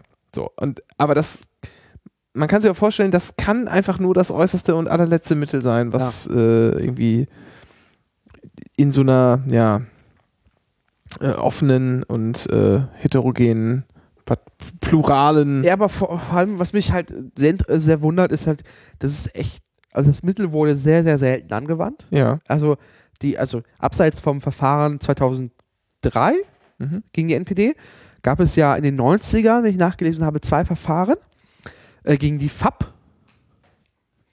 Genau, Äh, die damals äh, die große Internetpartei FAP. Ähm, und, Vor dem Vorgänger, Vorgängerpartei der Piraten. Und dann noch irgendeine Nazi-Liste in, in, in Hamburg. Beide Anträge wurden abgelehnt, weil das Bundesverfassungsgericht gesagt hat, das sind eh keine Parteien. Genau. Ähm, und davor ist lange erstmal nichts. Und irgendwann in den 50ern hat man äh, die sozialistische irgendwas, Reichspartei. Reichspartei verboten und die kommunistische Partei Deutschlands. Genau, Sozialistische Reichspartei war quasi NSDAP äh, in der BRD. Und äh, wie ich richtig ver- verstehe oder es richtig bekommen habe, ist, ist ja dieser, dieser KPD-Verbot ja äh, nicht so unumstritten, richtig? Nicht, du Ja, also ja, also nach heutigen Maßstäben und der, der Rechtsprechung, die ähm, oder der, der heutigen ähm, Rechtsprechung des Bundesverfassungsgerichts wären diese Verbote wohl so nicht passiert. Mhm. Ähm, das hat mit ganz vielen verschiedenen Sachen zu tun. Unter anderem hat auch der Europäische Gerichtshof für Menschenrechte ähm, diese Parteienverbote äh, eher eingeschränkt. Jetzt wird es wieder so ein bisschen so ein bisschen theoretisch. Das Problem beim Europäischen Gerichtshof für Menschenrechte ist, die Urteile werden nicht unmittelbar bindend, sondern was man erwirkt, quasi, man kann feststellen lassen, dass da ähm, Unrecht. genau Unrecht geschehen ist und hat dann einen Ausgleichsanspruch, also Schadensersatz äh, gegen den Staat möglicherweise und der muss das halt abstellen, diese Verletzung. Das sind die beiden Folgen, die da existieren können. Das ist aber jetzt in keiner Form bindend, ja. Ähm, allerdings, und ach ja, genau, und wir sind halt dieser, dieser Europäischen Menschenrechtskonvention beigetreten mit einem, mit einem Zustimmungsgesetz. Ähm, das bedeutet, äh, dass die hier, na, Charta, hier Dingsbums, Europäische Menschenrechtskonvention, so, Ja. Ähm, einfaches, äh, einfaches Gesetz ist. EMK. Ja, das heißt, äh, EMRK, genau, es ist ein einfaches Bundesgesetz. Ähm, die Verfassung steht quasi drüber. Äh, allerdings äh, gibt es auch in der Verfassung so Verweise, dass man ähm, das Völkerrecht äh, achten soll und völkerrechtsfreundlich und so weiter. Auch schon in der Präambel geht das los hier. Ne? Und deshalb sagt man, dass man als Gericht auch die Rechtsprechung des Europäischen Gerichtshofs für Menschenrechte beachten soll. Also man merkt schon, es ist eine ganz eigenartige Konstruktion, die da an den Tag gelegt wird, aber irgendwie ist zwar nicht richtig bindend für uns, aber irgendwie sind wir schon gebunden, so, äh, so hintenrum äh, durchs Knie äh, über die Verfassung und deshalb beachten wir das und daraus, äh, aus, aus dieser Rechtsprechung ergibt sich eigentlich, ähm, dass das heute nicht, nicht mehr möglich wäre. Ähm, also diese, dieser, dieser Menschengerichtshof, äh, der hat nichts mit der EU zu tun. Das ist nochmal was komplett was anderes. Genau. Ähm, das ist nochmal eine Konvention, der auch zum Beispiel Russland angehört und so. Ähm, ich glaube, ja, Russland, glaube ich, gehört ja auch dazu. Ja, pff, ja, wenn du das sagst, wird das so Nee, Europarat definitiv Russland, aber der, der Menschenrechts... Okay, jetzt, jetzt irre ich mich, aber ist die Organisation oder diese, dieser Vertrag nochmal äh, deutlich größer als die EU selber. Ähm, die haben ja sehr, sehr enge Re- Regeln. Ich, hab, ich kann sie leider nicht mehr aus... Also ich, da gab es einen, einen krassen Unterschied zu, zum Deutschen, ähm, wo im Deutschen gesagt oder in Deutschland gesagt wird, naja, wenn die Partei oder ihre Mitglieder, das ist das Wichtige, äh, weil die NPD selber kann ja sagen, naja, wir bekennen uns ja zur äh, freiheitlich-demokratischen Grundordnung, schreiben wir ja in jedes, in jedes Wahlprogramm an erster Stelle. Ja. Aber wenn die trotzdem die Mitglieder, ähm, und zwar, das ist das Besondere im Antrag der Bundes, des, der, des Bundesrats ist, dass, ähm, dass die, äh, die NPD ein Klima der Angst erzeugt und in, dem, in diesem Sinne die Demokratie einschränkt.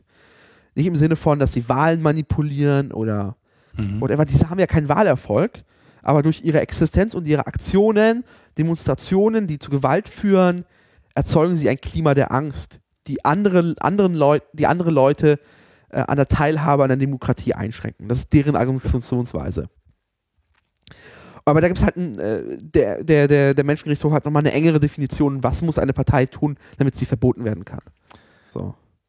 Übrigens, woraus zieht man das Ganze? Das ist Artikel 21 Absatz 2 des Grundgesetzes, der da heißt, und das ist wirklich quasi die einzige Rechtsquelle, die wir darüber haben, wann Parteien verboten werden dürfen und wann nicht. Ähm, das, der heißt, Parteien, die nach ihren Zielen oder nach dem Verhalten ihrer Anhänger darauf ausgehen, die freiheitlich-demokratische Grundordnung zu beeinträchtigen oder zu beseitigen oder den Bestand der Bundesrepublik Deutschland zu gefährden, sind verfassungswidrig. Über die Frage der Verfassungswidrigkeit entscheidet das Bundesverfassungsgericht. Also, das ist alles. Ja, mehr gibt es sozusagen nicht. Wir haben das ein bisschen ähm, ausgewalzt, nochmal das genaue Verfahren im Bundesverfassungsgerichtsgesetz. Äh, Gesetz, so. Äh, das aber nur so Verfahrens, verfahrenstechnische Fragen. Mehr, mehr haben wir eigentlich nicht. Das ist so ein, ein Satz. Und äh, aus dem muss jetzt sozusagen das Verfassungsgericht erstmal einen Maßstab, einen Prüfungsmaßstab entwickeln. Also ich habe äh, nochmal nachgelesen, ähm, also es, die, die, die Straßburger Richter ähm, sagen einfach, oder deren Maßstab ist, die Partei muss eine unmittelbare Gefahr für die Demokratie darstellen. Also sie muss also eine realistische Chance haben, ihre Ziele zu verwirklichen. Das heißt, die Partei muss quasi vor Übernahme stehen, de facto. Das äh, ist bei der NPD ja nicht gegeben. Das ist für alle offensichtlich nicht gegeben. Ähm, und ähm, beim Bundesverfassungsgericht ist ja besonders, dass äh, einerseits, äh, das hat der Voskuhle auch gesagt in seinem äh, Statement, ähm, dass allein für die Verfahrenseröffnung die also die, die, einfach eine, eine, eine, eine gewisse Wahrscheinlichkeit schon für, das, für, das, für den Erfolg dieses Antrags gegeben sein muss. Nach, anhand einer, also nach einer summarischen Prüfung, wie man Genau. schon sagt. Was heißt denn summarische Prüfung? Das habe ich, das hab ich nicht verstanden. Ja, wir gucken uns das mal an und dann So überschlagen. Jetzt, ja, genau, mal so über den Daumen gepeilt. Okay. Und ähm, Im einstweiligen Rechtsschutz macht man das auch. Ja. Wenn es ganz schnell gehen muss, dann wird nur ähm, summarisch geprüft. Das heißt, Nach Bauchgefühl. ja, nicht nach Bauchgefühl, also man prüft da schon die- die Sachen durch, die da vorliegen, aber ähm, man ist jetzt nicht extra gezwungen, noch irgendwie den achten Aufsatz zum Thema von also Jahr 1922 oder so zu lesen. So, also eingeschränkter Prüfungsmaßstab. Und was ich jetzt richtig verstanden habe, ist, dass ähm, diese, diese also Nervosität des Bundesverfassungsgerichts, der, der, der ARD-Rechtsreporter hat das so, so formuliert, das sah ich dadurch zeigt, dass sie halt drei, drei öffentliche Verhandlungstage angesetzt haben, Mhm. inklusive Verläng also Möglichkeit der Verlängerung. Mhm. Das ist ja auch echt, also normalerweise so ein Bundesverfassungsgericht macht jetzt nicht so krass viele mündliche Nee, Anhörungen, das oder? stimmt, das stimmt. Das ist, das ist eher selten. Ja. Ja. Und vor allem dann drei Tage, also. Ähm, noch eine interessante Side Note. Ähm, einer der Richter aus dem zweiten Senat, der zuständig ist für diese, Dezernat heißt das bei denen, glaube ich. Hab ich nee, Senat. Nee, Senat und dann gibt es noch das Dezernat Parteienrecht darunter nochmal. Also quasi so, ein Über, so eine Metakategorie, der für zuständig ist. Also meinst du Peter Müller jetzt? Nee, ich, ich meine, es, es geht einer in, in Rente. Ach so. Einer erreicht die Altersgrenze. Ach Davon ja, ach so, genau. Das Der zweite Senat entscheidet, ja, ja, Ja. Also klar, du bist immer, es gibt, ja genau, das, es gibt zwei Senate. Ja. Und aber da gibt es noch beim Bundesverfassungsgericht so Dez, De, Dezernat. ja, also das ist halt die, ähm, das ist immer so eine interne Ja. Arbeitsverteilung, wenn man so will. Ähm, es auch können sich, es- also es können sich halt nicht immer alle mit allem beschäftigen. Ja. Und deshalb äh, gibt es sozusagen Vorarbeit. Und Ja, aber du hast- hat jemand noch bestimmte, haben dann einzelne Leute bestimmte Aufgabengebiete zu. aber du hast recht, es gibt die, die Alters, äh, da geht jemand über die biologische Klippe. genau, äh, und zwar im April. Im April schon. Genau, im April schon. Das bedeutet, das muss jetzt entweder ganz schnell gehen. Oder alle anderen müssen sich ziemlich sicher sein. Weil es muss eine Mehrheit von sechs Richtern geben, richtig? Ja, ja, genau. Und wenn halt nicht Ist mehr, aber ist die von dann nicht mehr acht Leute sitzen, sondern nur noch sieben, dann reichen schon zwei Nein-Stimmen und dann ist halt vorbei. Ja. Ähm, oder aber man muss das ganze Verfahren neu aufrollen. Also äh, da muss quasi nochmal neu gemacht werden. Es gab ja heute. Weil, das ist nämlich auch der Punkt, ähm, äh, alle Richter halt immer anwesend sein müssen. Bei längeren Prozessen macht man das dann so, dann hat man Ersatzrichter, die sitzen die ganze Zeit hinten und halten die Klappe. Nur am Bundesverfassungsgericht gibt es sozusagen keine überzähligen Richter, die dann in den zweiten Senat rücken könnten, sondern die werden erst danach gewählt. Ja. Oder der, der oder die. bei der NPD, die NPD hat heute ähm, der klassischen Verfahrensweise des äh, erstmal Anträge stellen und äh, äh, Befangenheit und wie beim Bundes, bei Bundespräsidentenwahl erstmal Ja. Anträge stellen nach dem Motto, jeder Kandidat darf sich 20 Minuten lang vorstellen, obwohl es im fucking Grundgesetz steht, es findet keine Vorstellung statt. Das ist ja nicht wegen der NPD drin, sondern stand da schon immer drin. Ja. So. Auf jeden Fall hat die NPD dann erstmal zwei Befangenheitsanträge Ja, gestellt. erstmal Besetzungsrüge, ne? nee, nee, erst Befangenheitsanträge. Erst die Be Erst, warum das denn? Also egal. Also laut Tagesschau-Ticker haben sie erst die Befangenheitsanträge gestellt. Zeitlich. Warum sollte man das tun? Weiß ich nicht. Ist auf jeden Fall egal. Spielt, glaube ich, jetzt keine Rolle. Für zwei Befangenheitsanträge, einmal Ja, es spielt keine Rolle, aber es ist irgendwie taktisch finde ich das irgendwie falsch. Aber das kann auch sein, dass ich das nicht durchblicke, weil ich kein Anwalt bin. ähm, Peter Müller und äh, den zweiten Richter habe ich gerade vergessen. Äh, es beide waren aktive Politiker vorher. Ja. Der eine Innenminister in Thüringen, der andere Ministerpräsident im, Sa im Saarland. Mhm. Beide haben sich als Politiker zur NPD und auch zur NPD negativ geäußert. Ja. Das äh, äh, haben dafür Peter Müller noch etwas deutlicher, Ja. irgendwie sowas gesagt wie dieses ekelerregend oder so. Ja, genau, genau. Äh, und bei so einem Befangsantrag, wenn ich es richtig verstehe, ähm, müssen alle anderen Richter entscheiden und der Kollege, der quasi gegen den gestellt wird, darf sich erklären Ja. und dann müssen die anderen einfach entscheiden. Genau, und da äh, befangen ist immer jemand, also es reicht der Verdacht der Befangenheit, das ist ganz wichtig. Ähm, nicht, man muss nicht nachweisen als jemand, dass der Richter oder die Richterin tatsächlich befangen ist, sondern der, der begründete Verdacht reicht aus. Und das ist immer dann, wenn man irgendwie aus Äußerungen oder vorigen Handeln oder sowas die Möglichkeit besteht, dass dieser Richter voreingenommen ist. Und das könnte man hier ja schon durchaus sagen. Naja, da hat er früher gesagt, äh, die, das findet er ekelerregend oder so, dann entscheidet er sich ja nicht, nicht in unserem Sinne. Ist natürlich hier eine ne Besonderheit darauf zu achten, das haben die halt damals gesagt, in einer ganz anderen Funktion, als sie auch noch nicht mal Richter äh, am Bundesverfassungsgericht waren und weit, weit bevor dieses Verfahren eröffnet wurde. Ähm, und deshalb wurden diese Befangenheitsanträge auch abgelehnt. Genau, gegen ähm, Peter Huber und äh, Peter Müller. Ähm, beide. Und äh, dann gab es tatsächlich dann die, die, die nächsten, den nächsten Antrag von ihnen, den, äh, wie du sagtest schon, äh, Besetzungsrüge? Genau, weil im Grundgesetz steht, die Bundes Bund äh, Bundesverfassungsrichter werden vom Bundestag gewählt, Mhm. aber in Wahrheit werden sie nur von einem ausgewählt, also was heißt, es gibt da halt einfach nur mal, Richterwahlausschuss. genau, wo einfach dann der Bundestag Leute entsendet rein. Ja. Und da hat äh, die NPD gesagt, ne, dass äh, die Richter, die hier zusammengesetzt sind, ne, ne, ne, ne, die sind ja nicht vom Bundestag gewählt. Aber davor gab es ja schon ein Ur- Urteil in eigener Sache de facto. Wenn ich es richtig gelesen habe. Klär mich auf, ich weiß es Äh, achso, ich, hab's- ich, ich muss nochmal nachdenken, von wann es ist, aber es, ähm, Also ich hätte jetzt, ich hätte jetzt einfach gesagt, äh, naja, also grundsätzlich mag das so stimmen, aber man kann ja auch immer Sachen delegieren, ja. Es ist ja nicht so, dass man, ähm, dass man nur weil einem das Recht eingeräumt wird, man dann auch die Pflicht hat in dieser ganz besonderen Art. Also der Bundestag kann ja selber überlegen, wie er sich durch wen und wann zu welchen Themen äußert. Ähm, und deshalb, ob das jetzt durch den Richterwahlausschuss gemacht wird oder durch ein, also solange da irgendwie die Mehrheitsverhältnisse eingehalten sind, würde ich sagen, ist das alles schon irgendwie. genau. Also das Bundesverfassungsgericht hat in der Entscheidung 2012 ähm, schon bejaht, dass das ausreicht, das im Richterwahlausschuss.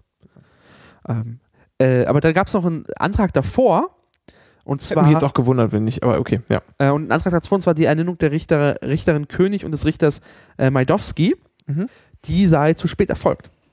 Also das Verfahren, also die wurden ernannt im Sommer 2014 Ja. Und der Antrag von dem Bundesrat wurde ja im äh, Ende 2013 gestellt. Wann genau weiß ich jetzt nicht.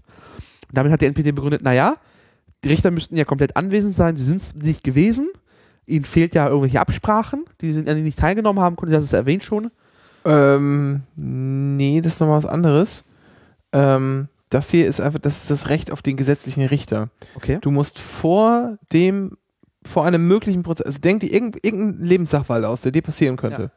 Und eigentlich musst du dann anhand äh, äh, der sachlichen und örtlichen Zuständigkeit, wie sie im Gesetz steht und an den Geschäftsverteilungsplänen äh, der Gerichte und dann noch möglicherweise den internen Geschäftsverteilungsplänen einzelner Kammern oder Senate oder wo auch immer du gerade gelandet bist, Abteilungen am Amtsgericht, erkennen, welcher Richter, welche Richterin exakt für das hier zuständig ist und wer da entscheidet. So weit geht dieses äh, Grundrecht auf den, also das Recht auf den gesetzlichen Richter, das sich auch aus der Verfa- Verfassung ergibt. Ähm, und das ist da eher der Punkt. Okay. Dam, damit, waren, damit war es abgehakt. Äh, der Bundesrat hat keine Verfahrenshindernisse gesehen. Ähm, am heutigen Tag ging es dann auch hauptsächlich um die V-Leute. Genau. Und äh, vorher hat der Anwalt der NPD oder einer der Anwälte der NPD gesagt, hat, das wird jetzt, hier gibt es eine ganz große Nummer. Ach, die Autounfallnummer, oh Gott. Heute machen wir was ganz Großes. Und es gab irgendwie so ganz suffisanten Kommentar äh, von, von Peter Müller, der dann sagte, naja, wir haben hier, also, dass die V-Leute abgezogen, das war ein Verfahrenshindernis im ersten NPD-Verbotsverfahren. Es war, einfach die Partei war zersetzt durch V-Leute, Ähm, das Ver- Gericht im konnte einfach Bundes, nicht Bundes- und entscheiden. Landesvorständen, man wusste halt nicht, was passiert, was kommt aus der Partei heraus oder was ist sozusagen, wo besteht zumindest der Verdacht, dass es da, dass das halt von Leuten gemacht wurde, die halt es gibt da noch einen Unterschied zwischen bei den V-Leuten. Es sind ja nicht nur V-Leute sind nicht gleich V-Leute, sondern es gibt halt V-Leute, die du halt bezahlst, wenn sie dir Hinweise geben. Und das ist ja, Das ist der eigentliche, das ist der eigentliche der Faule von Ja. Vertrauensperson, daher Genau. kommt das. aber es gibt halt noch welche, die eingeschleust werden in die Organisation. Genau, das sind aber da- dann eher verdeckte Ermittler, beziehungsweise dann äh, sind es keine Ermittler, wenn sie halt da zur Gefahrenabwehr oder im, im äh, Geheimdienstlichen tätig werden, nennen sie es immer anders, aber so, so eine Aber die sind halt dafür bezahlt, wirklich aktiv zu werden. Ja. So. Und äh, das waren die Hindernisse da. Genau, das konnte man, das ist einfach völlig unmöglich festzustellen, wer hier hat hier was ausgelöst und das ist ein, und dann kann man es nicht entscheiden. Deswegen hat der, So. der Beweisantrag des Bundesrats diesmal nur öffentliche Quellen.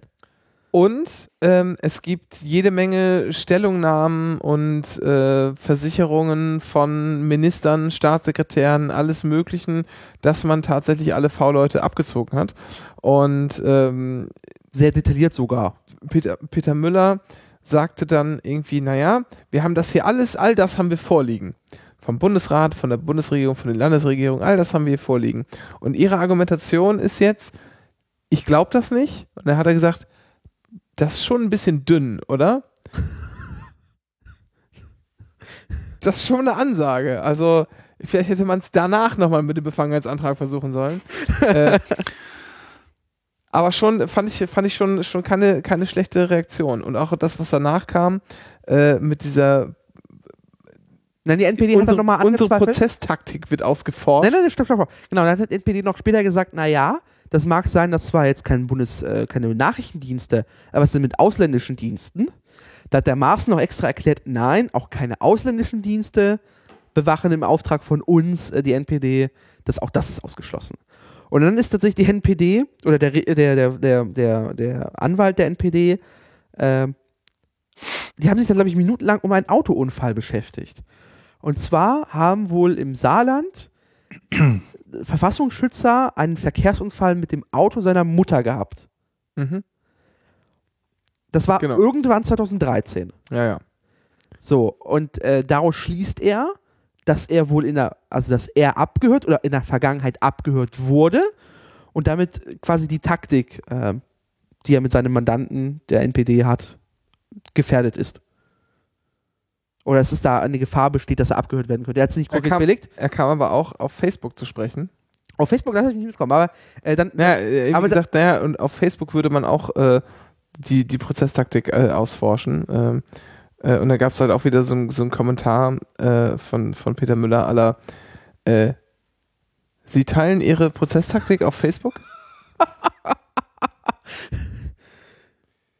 ja, also das war irgendwie äh, auf jeden Fall hoffentlich äh, auf jeden Fall eine, eine kleine Sternstunde der Juristerei heute. ja, äh, aber, aber du hast das jetzt im Ticker nachgelesen, richtig? Äh, ja, so, ähm, So, überflogen. Ich hätte dir das gerne ja noch einen Ton gehört. Das Ja. Ganze. So, Mhm. jetzt kommt es raus. Ich habe Renke ja vorbereitet. Mhm. Ähm, und zwar beim Supreme Court, wir haben vorhin erwähnt, werden später Tonaufnahmen veröffentlicht. Ja. Heute hat der Voskuhle gesagt, ähm, alle, alle Verfahrenshinweise sind darauf hingewiesen, dass es eine Tonaufnahme gibt. Ja. Ähm, dass es aufgezeichnet wird. Es gibt aber auch eine Tonübertragung in den Presseraum. Mhm. Das heißt, es wird aufgezeichnet. Ja. Ich erwarte nicht, dass es einen Livestream gibt. Ich, äh, ich verstehe vollkommen aus guten Gründen, dass man daraus keine Showveranstaltung machen möchte, aber ich finde es ein, ich finde es, glaube ich, ein, es ist ein, ein Zeitdokument, Mhm. diese Verhandlung. Deshalb wird es auch aufgezeichnet übrigens. Ja, es ist ein Zeitdokument, das man auch veröffentlichen sollte.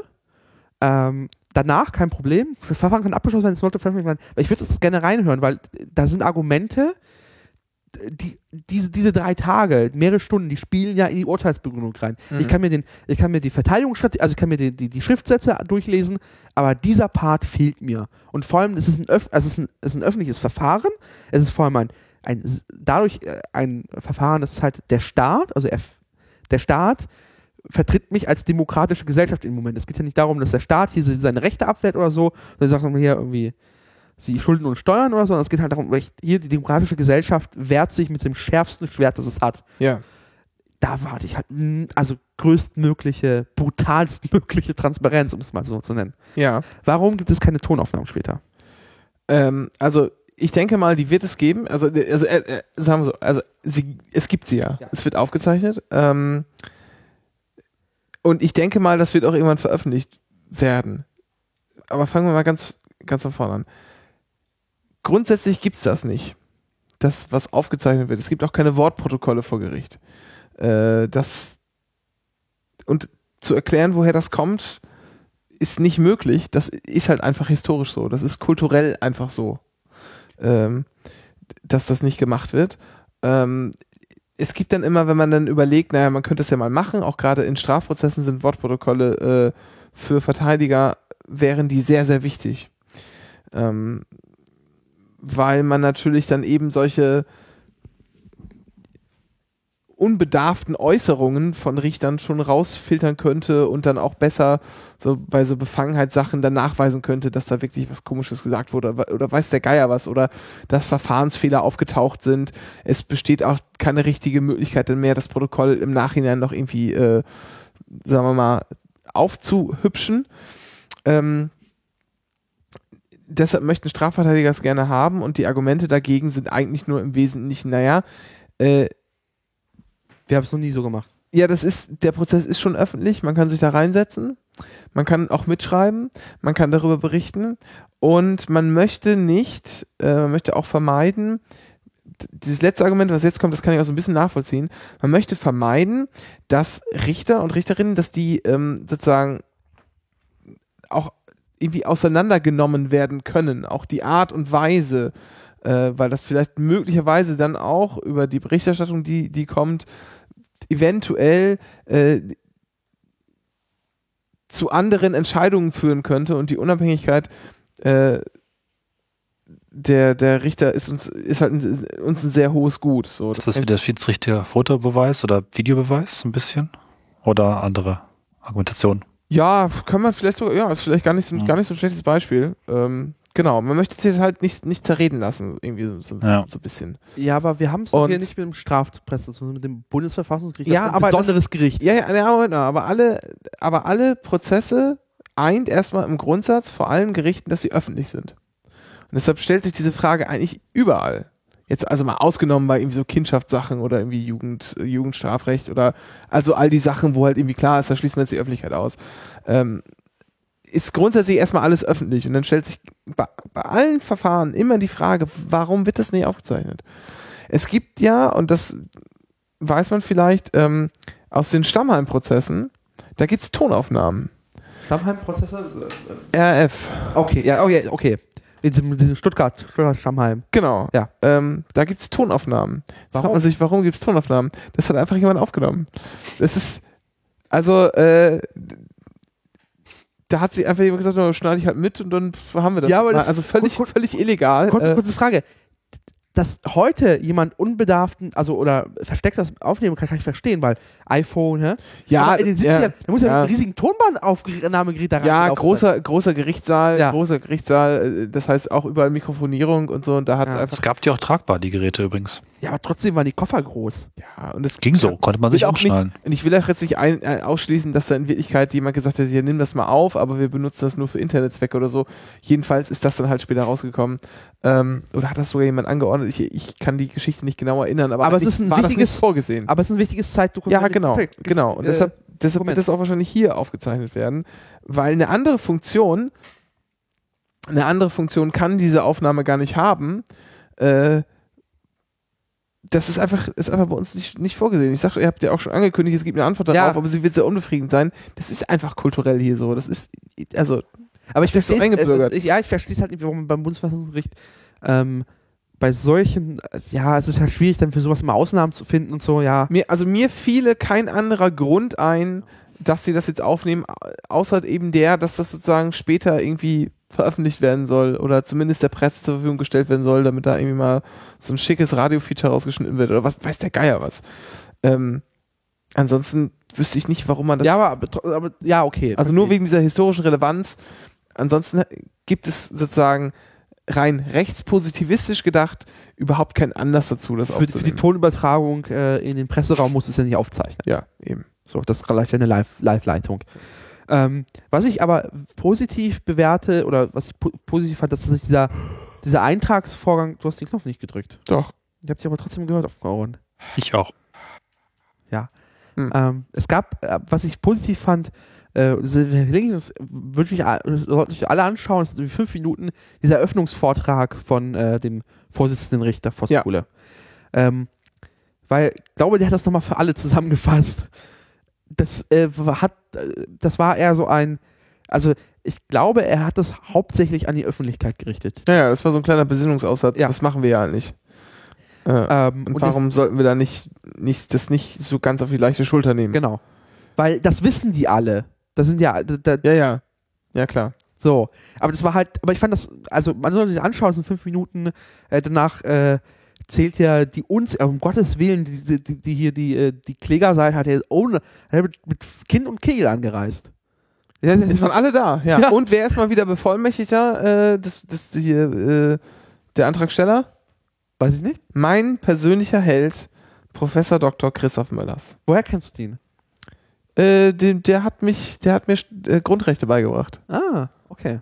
Grundrechte, Äh, lehrt er in Göttingen? Staatsorga, Grundrechte und äh, Verfassungs- und Verwaltungsprozessrecht, habe ich eben gehört. Er lehrte in Göttingen. Er lehrte. Er ist dann irgendwie, als ich, als wir ins vierte Semester kamen oder so, ich glaube 2009, 2008, 2000, nee, 2009, glaube ich, ist der äh, hier an die HU Okay.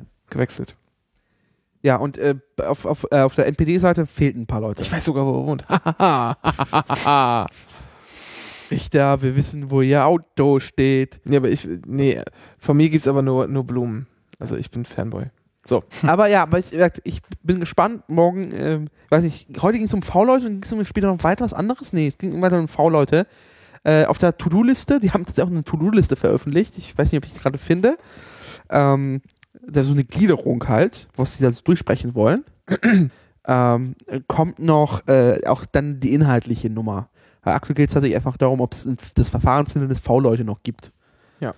Ähm, Ist auch sinnig, Verfahrenshindernisse zuerst zu Ja. prüfen. Also. hier die Verhandlungsgliederung. Ich mache die kurz auf, ähm, um mal reinzugucken. Genau, ähm, also einführende Stellungnahmen, dann gibt es Verfahrenshindernisse und dann gibt es dann ähm, die Substitution, also Abschaltung, Rückziehung von Quellen, Informationsquellen. Dann gibt es der nächste Punkt ist die, die Zulässigkeit Mhm. und dann die Begründetheit. Und da gibt es dann halt hier ähm, die, da geht es dann um die Merkmale, die, er, die Erkenntnisquellenzurechnung.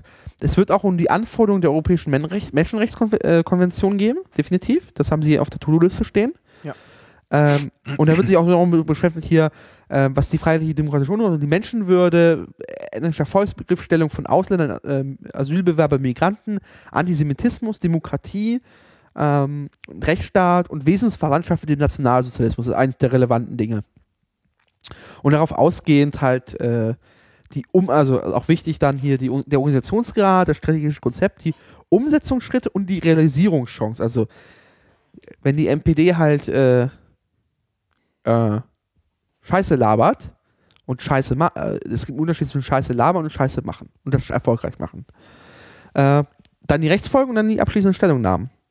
Und dann, weiß nicht, also wie schnell kann so ein Urteil gefällt werden? Müssen müssen Sie das vorher schreiben oder können Sie einfach so sagen? Ähm, na, es wird wahrscheinlich schon währenddessen geschrieben, aber final erst danach. Also, ähm, Besteht, die- besteht die Gefahr, dass das dass geleakt wird vorher? Wer weiß denn davon das? Also die Assistenten ja 100 Pro. ja. Also bei diesem, also Also lass das, weiß ich nicht. Jetzt mal, also auf keinen Fall mehr als 25 Leute. okay. Aber okay, das ist überschaubar. Ja. Bin ich mal gespannt. Weil, ähm, Was, Ja, was also ist denn so deine persönliche Meinung? Glaubst du, dass es durchkommt? Mm, ja. Ja. Das mein Bauchgefühl sagt ja. Ähm, Hm. Ist aber auch, hm. Also, jetzt mal ganz abstrakt betrachtet. Jetzt mal ohne die Sachen, die da im Einzelnen vorliegen und so. Äh, jetzt in der Sache ist es ja völlig lächerlich zu behaupten, äh, dass die NPD nicht das Ziel verfolgt, den ganzen Laden hier mal komplett anders aufzubauen. Ja, das ist ja völlig, das ist ja völlig bescheuert, Das sagen ja auch ihre, ihre Funktionäre. dass das, dass man das irgendwie annehmen könnte. So. Ähm, entscheiden, entscheidend wird in diesem Verfahren, glaube ich, eher sein, ähm, wie hoch oder wie niedrig man einfach die Anforderungen ansetzen will. Ob das halt reicht, dass die nur so sind oder dass sie halt auch Ein- Einfluss nehmen können, irgendwie wollen. Und was ist denn überhaupt Einfluss? Zumindest saßen die ja im Parlament, ja, mehrfach in Länderparlamenten. Und in, auf kommunaler Ebene haben Kommunaler Ebene auch, sie genau. also äh, mehrstellige Prozentzahlen abgeräumt. Genau, das muss man sich alles mal irgendwie, erstmal irgendwie überlegen. Ähm, ich glaube, daran wird es eher entschieden, aber so in der Sache, finde ich, gibt es da, gibt's da gar keine Zweifel. Und ich finde fast, dass das schon ein Hinweis darauf ist, dass man alles besprechen will. Ähm, schon ein Hinweis darauf ist, dass es auf jeden Fall keine Verfahrenshindernisse gibt aus Sicht des Gerichts und dass der Antrag auch zulässig ist. Und ähm, sonst, sonst würden sie den ganzen, Das Theater. genau, sonst würde das Theater halt nicht noch weiter treiben und auch die Begründetheit nicht prüfen, weil Begründetheit prüfst du immer erst, wenn es zulässig ist überhaupt. Äh, aber ich habe irgendwie so das Gefühl, dass die halt den Sack jetzt zumachen und dann ist auch vorbei. Ähm, werden sie ungern tun, weil das Verfassungsgericht dieses Institut auch nicht mag. Äh, Wird mehrfach schon zum, zum Ausdruck gekommen, auch durch Entscheidungen. Das ist, das ist halt irgendwie so ein Randinstrument, ne? Also wenn du, du musst, du ja auch, auch mal immer vergegenwärtigen, ne? Wir, damit kannst du halt auch mal, also eigentlich müssten wir ja vom Grundsatz, so wie wir in so einer freien Gesellschaft an Sachen rangehen, ist ja immer, lieber lassen wir eine schädliche Sache zu viel in der Welt rumlaufen, als dass wir aus, ähm, keine Ahnung was, Angst oder äh, Ja, was die Motive auch, äh, Ja. selbst die äh, Motive auch immer sein sollten, äh, eine Sache sozusagen, die eigentlich gar nicht so gefährlich ist, zusätzlich zu verbieten, weil wir halt nicht wollen, dass wir unsere, oder wir wollen halt, dass wir unsere Freiheit so wenig wie möglich einschränken. Und zu dieser Freiheit, sozusagen im großen Kontext, gehört halt auch dazu, dass man Arschlöcher ertrinken. auch man das Recht darauf hat, ein Arschloch zu sein und einfach dumme Sachen zu fordern und auch ekelhafte Sachen zu, zu wollen. So. Ähm, aber ich, ich glaube, diesmal, diesmal machen sie es. Was ist denn, was, wa- wa- gibt es da irgendwie schon Gedankenspiele, was passiert? Also ich habe gesehen, so Archivaufnahmen bei der KPD, äh, als sie verboten wurde, ist halt die Polizei in die Parteizentralen gestürmt. Äh, erwartet uns das auch? Aber oder das ist mal ein bisschen zivilisierter. Also, das ist in den 50ern, dass sie alle wahnsinnig Ja, waren. ja, das ist ein bisschen, das war damals, glaube ich, eine andere, einfach eine andere Stimmungslage so. Ähm, aber klar, das Parteivermögen wird beschlagnahmt und eingezogen. Wird es dann sofort? Also ist das in, dem, in der Sekunde? Oder haben die irgendwie zwei Wochen Übergangsfrist? Ja, Rechts, Rechtsmittel gibt's nicht. ja. Ist vorbei. Krass. Die, die verlieren die, also die Also es kann sein, dass das, dass das Verfassungsgericht sagt, sowas wie, äh, keine Ahnung, in zwei Wochen kann das erst vollstreckt werden oder so, damit da Arbeitsverträge abgewickelt werden oder weiß der Geier was. Äh, ja, stimmt, das ist, da hängt einfach, ja, ja, also da hängen ja tatsächlich auch Sachen dran. Äh, Weil also die, also die, es, es, ab, es, mit Parteiverbot ist auch ein Mandatsverlust verbunden. Ja. Ähm, also es gibt ja Landtagsabgeordnete und Kreistagsabgeordnete und so, die haben ja auch alle Mitarbeiter und die sind ja mit de, dem Beschluss de facto nicht mehr Mitglieder ihrer Parlamente. Ja. Also kann sein, dass sie da eine Frist setzen, aber ansonsten, wenn da einfach gesagt wird, ist jetzt vorbei, dann ist halt vorbei. Krass. Die viel interessantere Frage ist eigentlich, wollen wir das überhaupt? Dass die NPD verboten wird? Naja, äh, die NPD ist ja ziemlich abgewranzt. Da ist ja nicht mehr viel übrig. Wenn man schon irgendwie äh, um staatliche Parteigelder zu haben, das eigene, das, das letzte Grundstück verpfänden muss. Wie letztens passiert ist. Mhm. Ähm, aber einerseits ähm, fließen halt trotzdem immer noch staatliche Mittel in eine Organisation, deren äh, Parteimitglieder definitiv an Gewalttaten beteiligt sind, an Organisationen von ähm, gewalttätigen Demonstrationen, die äh, gerade zu Jammertal ist einfach ein Beispiel. National beweite Zone wäre niemals da gewesen, wenn es nicht eine NPD gäbe. Ja, rechte Hansel immer mal wieder, aber Jammertal ist äh, wegen der NPD so, wie es ist. Was sagst du denn dazu, Cornelis? Ich glaube, ich kann es kurz machen. Ich habe nicht genug politisches Wissen, um das zu begründen. Persönlich würde ich sagen, ja, verbieten. Ja, Aber also- das ist nicht jetzt, das ist jetzt aus dem Bauch. Das ist jetzt nicht äh, tiefgreifend. Ja, nee, aber ja, das ist aber, Ja. ich glaube, ich glaube, man kann da auch nur ein paar Argumente äh, sich, sich irgendwie zurechtzurren oder irgendwo herholen. Aber ich glaube, am, E- Ende ist es halt immer trotzdem eine, eine Bauchentscheidung. Also man könnte natürlich immer noch sagen, naja, gut, aber die Leute bleiben ja trotzdem da und die haben ja immer noch das gleiche Mindset und die können immer noch sozusagen dann versuchen, also Genau, das ist die, die spannende Frage. Ersatzorganisationen sind dann ja auch sofort äh, verboten. Oder damit. also Organisationen, die zum Zweck miss- missbraucht werden. Das ist die, die Besonderheit nochmal in diesem Antrag. Da heißt es dann Ersatzorganisationen oder Organisationen, die zu dem Ja. Zweck genau, äh, also missbraucht werden. Das heißt, halt, wenn jetzt irgendwie der, die, die, die, NPD-Mitglieder in die AfD eintreten, dann können es halt für die AfD problematisch, aber das passiert eher nicht. Aber nur die, die, also das NPD-Verfahren ist dann halt nicht mit dem Urteil zu Ende, sondern da wird noch ein jahrzehntelanger Kampf um Ersatzorganisationen stattfinden. boah, weiß ich gar nicht, ob der so jahrzehntelang Achso, ja, aber es wird, Weil- es wird, es wird man auseinander. hat, man weiß halt auch nicht, also Ja. man hat, das ist halt viel zu selten angewandt worden, als dass man irgendwie irgendwelche Erfahrungswerte hätte. Ähm, jedenfalls können die Leute halt irgendwie weiter wirken, wenn sie wollen. Ich würde aber, ich stehe, also ich bin auch für ein Verbot, weil äh, ich einfach nicht möchte, dass so eine menschenverachtende Scheiße auch mit nur einem Cent meiner, meines äh, hart arbeitenden Steuergeldes äh, finanziert wird, um das mal irgendwie Ja. so, äh, also so pointiert wie möglich äh, rüberzubringen. Ja. So, das ist, war jetzt sehr schwarz-weiß und natürlich gibt es da irgendwie sehr viel Grau, aber ich habe da einfach keinen Bock drauf. Also Ich möchte keine, ich möchte keine, keine Hakenkreuzflaggen sammelnden, äh, irgendwie hier, ne? Dresdner, äh, Ja. Also die NPD ist ja, also die NPD, also die AfD ist nicht wie die NPD, die AfD ist ja auch rechts und hat auch ihre Spinner und Nazis, aber die AfD hätte, hat wenigstens den Anstand, nicht mit einer, weiß nicht, mit einer Hakenkreuzflagge zu schlafen oder so. Oder whatever. Die haben da noch ein, äh, die NPD ist halt ja, ich würde, ich würde sagen, dass ich würde die Bra- NPD ist na, halt wirklich einfach braune Soße. Ja, würde ich, also schwierig, weil die AfD natürlich auch sehr, sehr unterschiedlich ist und da auch sehr, Ja. viele, sehr viele Neonazis äh, auch, auch mittlerweile dabei sind. Ähm, Gerade so in diesen, ja, in diesen Randbereichen, wo dann sozusagen AfD in irgendwelche komischen IDAs, Ja. GIDAs äh, übergeht und verwebt und Ja. verwoben ist und Bürger werden und keine Ahnung was. Also wäre ich ein bisschen vorsichtig, aber, aber Ja. generell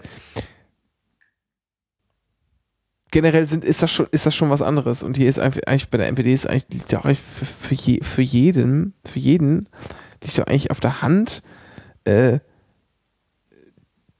was die wollen. So, das ist doch irgendwie völlig, völlig klar. Wieder Aufleben des Dritten Reiches. Ja. So, das ist deren Ziel. So. Mehr, mehr wollen die nicht.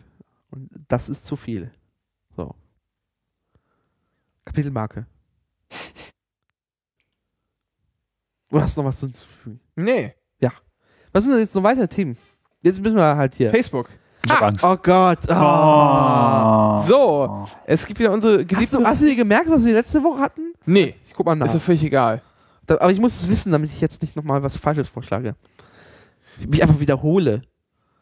Ähm, Facebook. Wir wollen ja, haben uns ja drauf und dran gemacht, oder äh, eigentlich nur ich und ich zwinge den Rest mitzumachen, schöne Facebook-Seiten zu nennen, um auch mal klarzustellen, dass Facebook nicht nur der Ort ist der rassistischen Hetzkommentare in den Spalten der äh, Massenmedien oder auch die der Ort für die Verschwörungstheorie-Gruppen äh, Nummer eins im deutschen Internet, sondern dass tatsächlich auch einige kleine gallische Dörfer und äh, schöne Perlen an Kunst, Poesie oder auch einfach nur an guter Laune dort durchaus auffindbar sind. Und das wollen wir ein bisschen bekannt machen, um auch einfach den Namen so ein bisschen von Schmutz zu befreien und den Karren einfach auch für, für äh, Mark Zuckerberg so ein bisschen aus dem, aus dem Dreck zu ziehen. War jetzt ja neulich in Berlin, war ja bei uns, hat uns ja besucht, ist durchs Brandenburger Tor gejoggt. Ja, er hat jetzt ordentlich an Street Credibility hier auch äh, bei uns äh, hippen Berlinern. Zuck, wie er genannt wird von seinen Freunden. Zucki, genau, Zucki, ähm, ist auch gerade, ist auch im Chat hier, sehe ich gerade. Zichi ist, hat er sich hier genannt. Ähm, Grüße. Und genau, hat jetzt ein bisschen Street Cred gesammelt hier bei uns, bei uns jungen, hippen, flippigen Berlinern. Und wir wollen ihm auch helfen, einfach noch paar Milliarden oben drauf zu satteln. Und deshalb stellen wir wieder schöne Facebook-Seiten vor. Du. Nein, es gab Hausaufgaben. Ihr solltet das Ja, alle machen. Und ich fange mal an. Verdrängt. Und ich fange mal an und äh, greife so ein bisschen, so ein bisschen das NPD-Verbotsverfahren auf, so am Rande, möchte ich mal sagen. Denn es gibt eine Seite auf Facebook, die im Wesentlichen so eine Art, pff, ja, wie nennt man das? Pressespiegel ist über all das, was da draußen vor sich geht an äh, Hetze, äh, AfD, Pegida, äh, Hetze nicht zu verwechseln mit den Gebrüdern Hetze. Die haben damit mit Hetze nichts zu tun. Nee, nee, überhaupt nicht. Äh, und es heißt, die Seite heißt We're Watching You, also wir ähm, beobachten euch. Und da geht es um deutsche, österreichische und Schweizer, ähm, ja, Hetzsachen. Also werden so allerlei Artikel geteilt, jetzt zum, zum einen äh, zum Beispiel vor fünf Minuten gerade gepostet, hier Pogida, erneuter Vorwurf der Volksverhetzung, Strafanzeige gegen eine Pogi, also Potsdam, dieser Potsdamer Ableger, Pogida-Frau, Die haben sich ernsthaft Pogida genannt, ey. ja, ja, ja. Und also da wird eigentlich, wird eigentlich alles geteilt äh, aus allen äh, und, und, und äh, verlinkt aus allen Teilen hier dieses deutschsprachigen äh, Nazi-Kosmos. Ähm, da sind viele, ja, sind halt viele, viele Kleinigkeiten dabei, die halt nicht so, nicht so, ja, so Randnotizen darstellen, ähm, aber auch sehr viele schöne Artikel verlinkt ähm, und auch äh, schöne Videos, die man sich mal anschauen kann, wenn man so mal in menschliche Abgründe blicken möchte. Gefällt mir sehr gut, erheitert, äh, erheitert mich stark in letzter Zeit und deshalb soll das an dieser Stelle mal gerne äh, hier, ne, äh, wie nennt sich das? Empfohlen sein. Ha, so. Dennis. Ähm, ich habe zwei Möglichkeiten. Ich überlege, was ich nehme. Ich nehme also ich nehme die Brig- Brigade Herr, Herr, Hartmut äh, Stampe. Ah, sehr schön. Ähm, das ist, äh, ich, gl- die, ich glaube mittlerweile, dass sie es ernst meinen, wobei ich mir nicht sicher bin. Und zwar äh, gibt es im Fußball Ultrabewegungen, die immer halt ihrer Mannschaft äh, lautstark äh, beiseite stehen. Nur eine Gruppe im Fußball, die ist jetzt nicht so beliebt, und zwar das ist der Schiri und der äh, oder die Schiedsrichter. Ähm, da hat sich jetzt die Brigade Herr Hartmut äh, Stampe genannt. Der Name muss einem nichts sagen. Ich hab, muss das auch googeln. Das war wohl ein Schiedsrichter, der aber auch nicht sich besonders hervorstich. Man hat durch den Namen bewusst gewählt, das ist ein, irgendein Bundesliga-Schiedsrichter. So, nicht relevant. Äh, und diese Brigade ist äh, äh, unparteiisch. Also parteiisch, unparteiisch. Und zwar parteiisch für den Schiedsrichter. Mit so flotten, flotten Gesängen wie äh, Schiri, wir wissen, wo dein Auto steht, vollgetankt, Nein, nein, vollgetankt. nein. Ist, wir wissen, wo dein Auto stand. Ach, ist wir- aufgetankt. ist aufgetankt, ja. Äh, und so Nummern halt. Und die erfordern äh, fordern Respekt für den Schiedsrichter. Aber ich finde das schön. Cornelis. Ja, ich habe gerade mal gecheatet. Und ich habe einfach mal im RSS-Reader geguckt, was da lustig ist. Ja. Und zum Glück ist es auch auf Facebook. Ah, ja, ja, das, ja, das ist, muss jetzt gelten. Das Also Hartmut Strampe fand ich auch schon ein bisschen, also Ja, grenzwertig. also ich wollte nicht Kundendienst nehmen, weil Kundendienst ist offensichtlich. Ja, ne? Aber Also, darf ich jetzt? ja, Hallo? Hallo? Oder nicht? ja, meinetwegen. Der ist Hallo? ja auf Facebook. Hätte ich auch da finden können.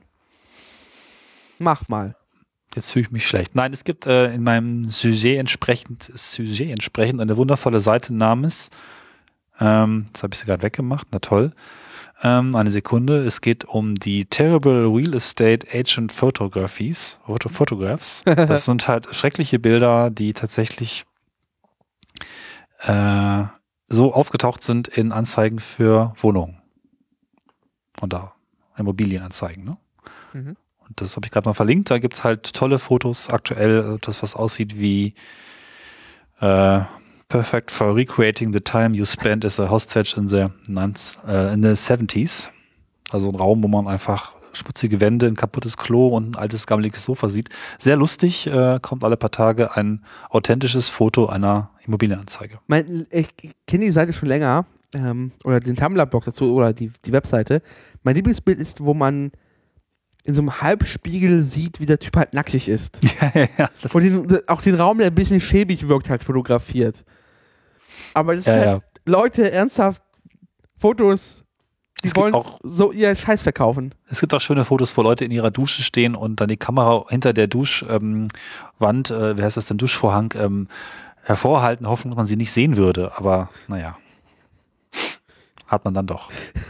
Ja, es ist halt auch echt, äh, man kommt die Top 10 auf 2015, das ist sehr schön. Äh, Ja, ich habe das, ich hab das alles mal durchgehen lassen, weil ich selber äh, ein bisschen, bisschen cheaten möchte. also, es ist also ah, mh, ich finde im Audiopodcast über Bilder lachen, die will Ja. ich erklären. Äh, ja, ja, eine schöne Seite. Ich finde, ich ist okay. Ich möchte jetzt eine, eine Seite, äh, oh eine Gott, Seite bewerben. Ich möchte ich damit auch nur eine. das ist Badezimmer für dich, oder? Gott, oh Gott. Auf dem Badezimmer sieht man, glaube ich, ein Bidet und zwei Toiletten und drei Waschbecken. In einem einmal einen Meter großen Raum. Ja, äh, schön ist anders. Ähm, ich möchte eigentlich eine, eine Web Personality, Ja, wir verlinken das alles. eine, eine Web Personality äh, bewerben. Per Personality. Per Person Personality bewerben. Ähm, hat auch eine Facebook-Seite und ist da zu einigen, also ist auch so Randbereich, vielleicht cheaten jetzt, ich weiß nicht so genau. Äh, es geht um 1000 Mark, André. äh, 1000 Mark, André, ähm, ist äh, ein Freund von Olli Schulz. Tatsächlich. Ähm, den er noch so von früher aus Hamburg kennt. Und ähm, 1000 Mark. Also eine echte Person. Ja, eine echte tatsächliche Person, die auch tatsächlich so existiert. Dieses, diese äh, 1000 Mark André, de- der, der Name kommt daher, dass äh, 1000 Mark André wohl zu Weihnachten mal 1000 Mark bekommen hatte äh, und alle in der Schule gefragt haben, und was hast du zu Weihnachten bekommen? Und ja, ein, ein Pulli und Socken und irgendwie ein Spiel und so und du 1000 Mark. Und so hat er irgendwie den Spitznamen 1000 Mark an. Also was jetzt an der, ob das jetzt, ob die Geschichte jetzt so stimmt oder nicht, jedenfalls wird sie von Olli Schulz so kolportiert. Und der wurde immer wieder mal ähm, von Olli Schulz erwähnt, häufig auch in seiner Radiosendung mit Jan Böhmermann sanft und sorgfältig. Und die wurden, haben ihn dann auch ab und zu mal angerufen und so. Ähm, und ähm, er war dann auch beim Grünkohlessen, das die beiden hier veranstaltet haben und auch live ausgestrahlt, also nicht, aber ausge aufgezeichnet, ausgestrahlt wurde auf, auf Radio 1 und hat dann im Zuge dessen sich eine eigene Facebook-Fanpage gegründet, 1000 Mark André, und hat jetzt schon fast 5000 Likes Ja. äh, und manchmal postet er, er lustige Dinge, manchmal auch nur ein schönes Foto von Hamburg, ähm, von irgendwas eingefrorenem und manchmal glaubt man, dass sein Erfolg ihm ein bisschen zu Kopf gestiegen ist, ähm, durch die Art und Weise der Fotos, die er so da ablässt. Aber äh, auf jeden Fall eine, ein ganz lustiger Typ. Und ich finde das einfach, einfach so schön, dass so Menschen aus Geschichten von irgendwie Unterhaltungskünstlern äh, dann irgendwie ihr Eigenleben entwickeln und dann selber zu einer, äh, also erstmal stellt man fest, dass es diesen Menschen wirklich gibt und, auf, und im zweiten Schritt haben sie dann auf einmal eine eigene Facebook-Fanpage. Fand ich, fand ich eine ganz schöne Geschichte. So. Ein Dennis, Herz, ein Herz für Facebook. ein Herz für Facebook. Dennis, du bist dran. Ach, muss ich noch mal was? Jeder zwei, haben wir doch gesagt, oder? Ja, dann mal jetzt Kundendienst. Äh. So. Ja, da, da, da kommst du nicht drum herum. Okay. Äh, Kundendienst. Äh, die Webseite, äh, die haben angefangen, also die haben sich einfach eine Facebook-Seite geklickt, mit dem Namen Kundendienst und haben darauf sich noch so ein Bild von so einer netten Servicekraft drauf gemacht, mit so einem Headset, also so einem Callcenter, und haben bei Leuten, die an Firmen-Facebook-Seiten gepostet haben, geantwortet. Und zwar in sehr obskurer Weise. Grundsätzlich beleidigend oder also nicht sehr kundenfreundlich. Und die Leute haben das immer für bare Münze genommen. Weil da stand ja der Kundendienst. Ja. das ist sehr elegant. Und die Webseite hat die, die besten, äh, die, äh, äh, zum Beispiel hier, oh, das ist sehr schön, das habe ich noch nicht gesehen. Eine gewisse, gewisse Vanessa schreibt an die Facebook-Seite von B- Billy Boy: Hallo, wo kann ich mich melden, wenn ein Kondom kaputt gegangen ist? Oh. Der Kundendienst, guten Tag, vielen Dank für Ihre Anfrage. Um diese zu beantworten zu können, bräuchten wir einige Informationen. Aus welcher Stadt kommen Sie? Haben Sie vor, das Projekt Ihrer hastigen Liebe zu behalten? Ich hoffe, ich konnte Ihnen weiterhelfen. Hastige Liebe, und Vanessa drauf, hastige Liebe, das ist ein ernsthaftes Problem und wir wissen nicht, was wir tun sollen. Das ist nicht unser Fehler, sondern das ist das Kondom ist gerissen. Wir sind auch total unklar, was wir machen wollen. Wir kommen aus Magdeburg. Der Kundendienst so, guten Tag. Wir können Ihnen die Daten des lokalen Jugendamts zukommen lassen und einen Termin mit der Abtreibungsklinik machen. Wenn Sie di- diskreter sein sollten, können wir Ihnen auch einmal einen kleiner Bügel zusenden. Ich hoffe, ich konnte Ihnen weiterhelfen. Und das mit dem kleiner Bügel ist ein bisschen gemein. Aber, äh, Aber das ist tatsächlich eine der besten Trollagen äh, Ja. der letzten Jahre. weil, weil die Leute, es, es ist eigentlich ein bisschen gemein, weil, äh, weil man muss Facebook schon gut kennen, wie das funktioniert, um äh, da nicht drauf, äh, drauf reinzufallen. Weil es ist halt schon echt so, die sind auch gut. Ja, die sind wirklich gut. Ja. Noch Cornelis, mehrere Leute. So. Cornelis, hast du noch was? Oder? Ich habe mich total verausgabt mit dem einen. Ähm, Okay, Mehr kann aber ich, zum nächsten ich. Mal, zum nächsten Mal Hausaufgabe, nette Facebook-Seiten. Wir nehmen auch übrigens, wir nehmen auch übrigens ab jetzt sofort in den Kommentaren äh, Vorschläge an. Man kann bei uns äh, einreichen Das wird und, mir helfen. und äh, das werden natürlich dann als, die werden natürlich als äh, Zuhörereingaben gewertet und ähm, dürfen dann nicht von uns von uns genommen werden, was für uns die Schwierigkeit noch ein bisschen erhöht. Ich habe Dennis, ich hab Dennis lacht schon wieder, möchte was vorlesen und wir können uns schon mal verabschieden. Dennis liest es dann vor, dann wird die Internationale gespielt und dann ist hier Ruhe im Puff. Äh, wir haben es tatsächlich geschafft, mit sehr wenigen Themen und sehr großen technischen Problemen äh, eine Sendung auf Beine zu stellen. mit deutlich über anderthalb Stunden Länge. Ja. Das war gar nicht schlecht, meine Herren. Ich äh, wer- merke langsam, wenn eine Stimme weggeht und ich krank werde, das finde ich nicht so gut, aber vielen Dank fürs, fürs Zuhören und fürs Mitmachen hier und äh, wir, wir hören uns dann bald wieder. Wir sagen leise Tschüss, während Dennis noch etwas äh, vorträgt und uns dann hier aus, also wisst ihr schon. Tschüss. Tschüss. Niveau sieht nur von unten nach Arroganz aus.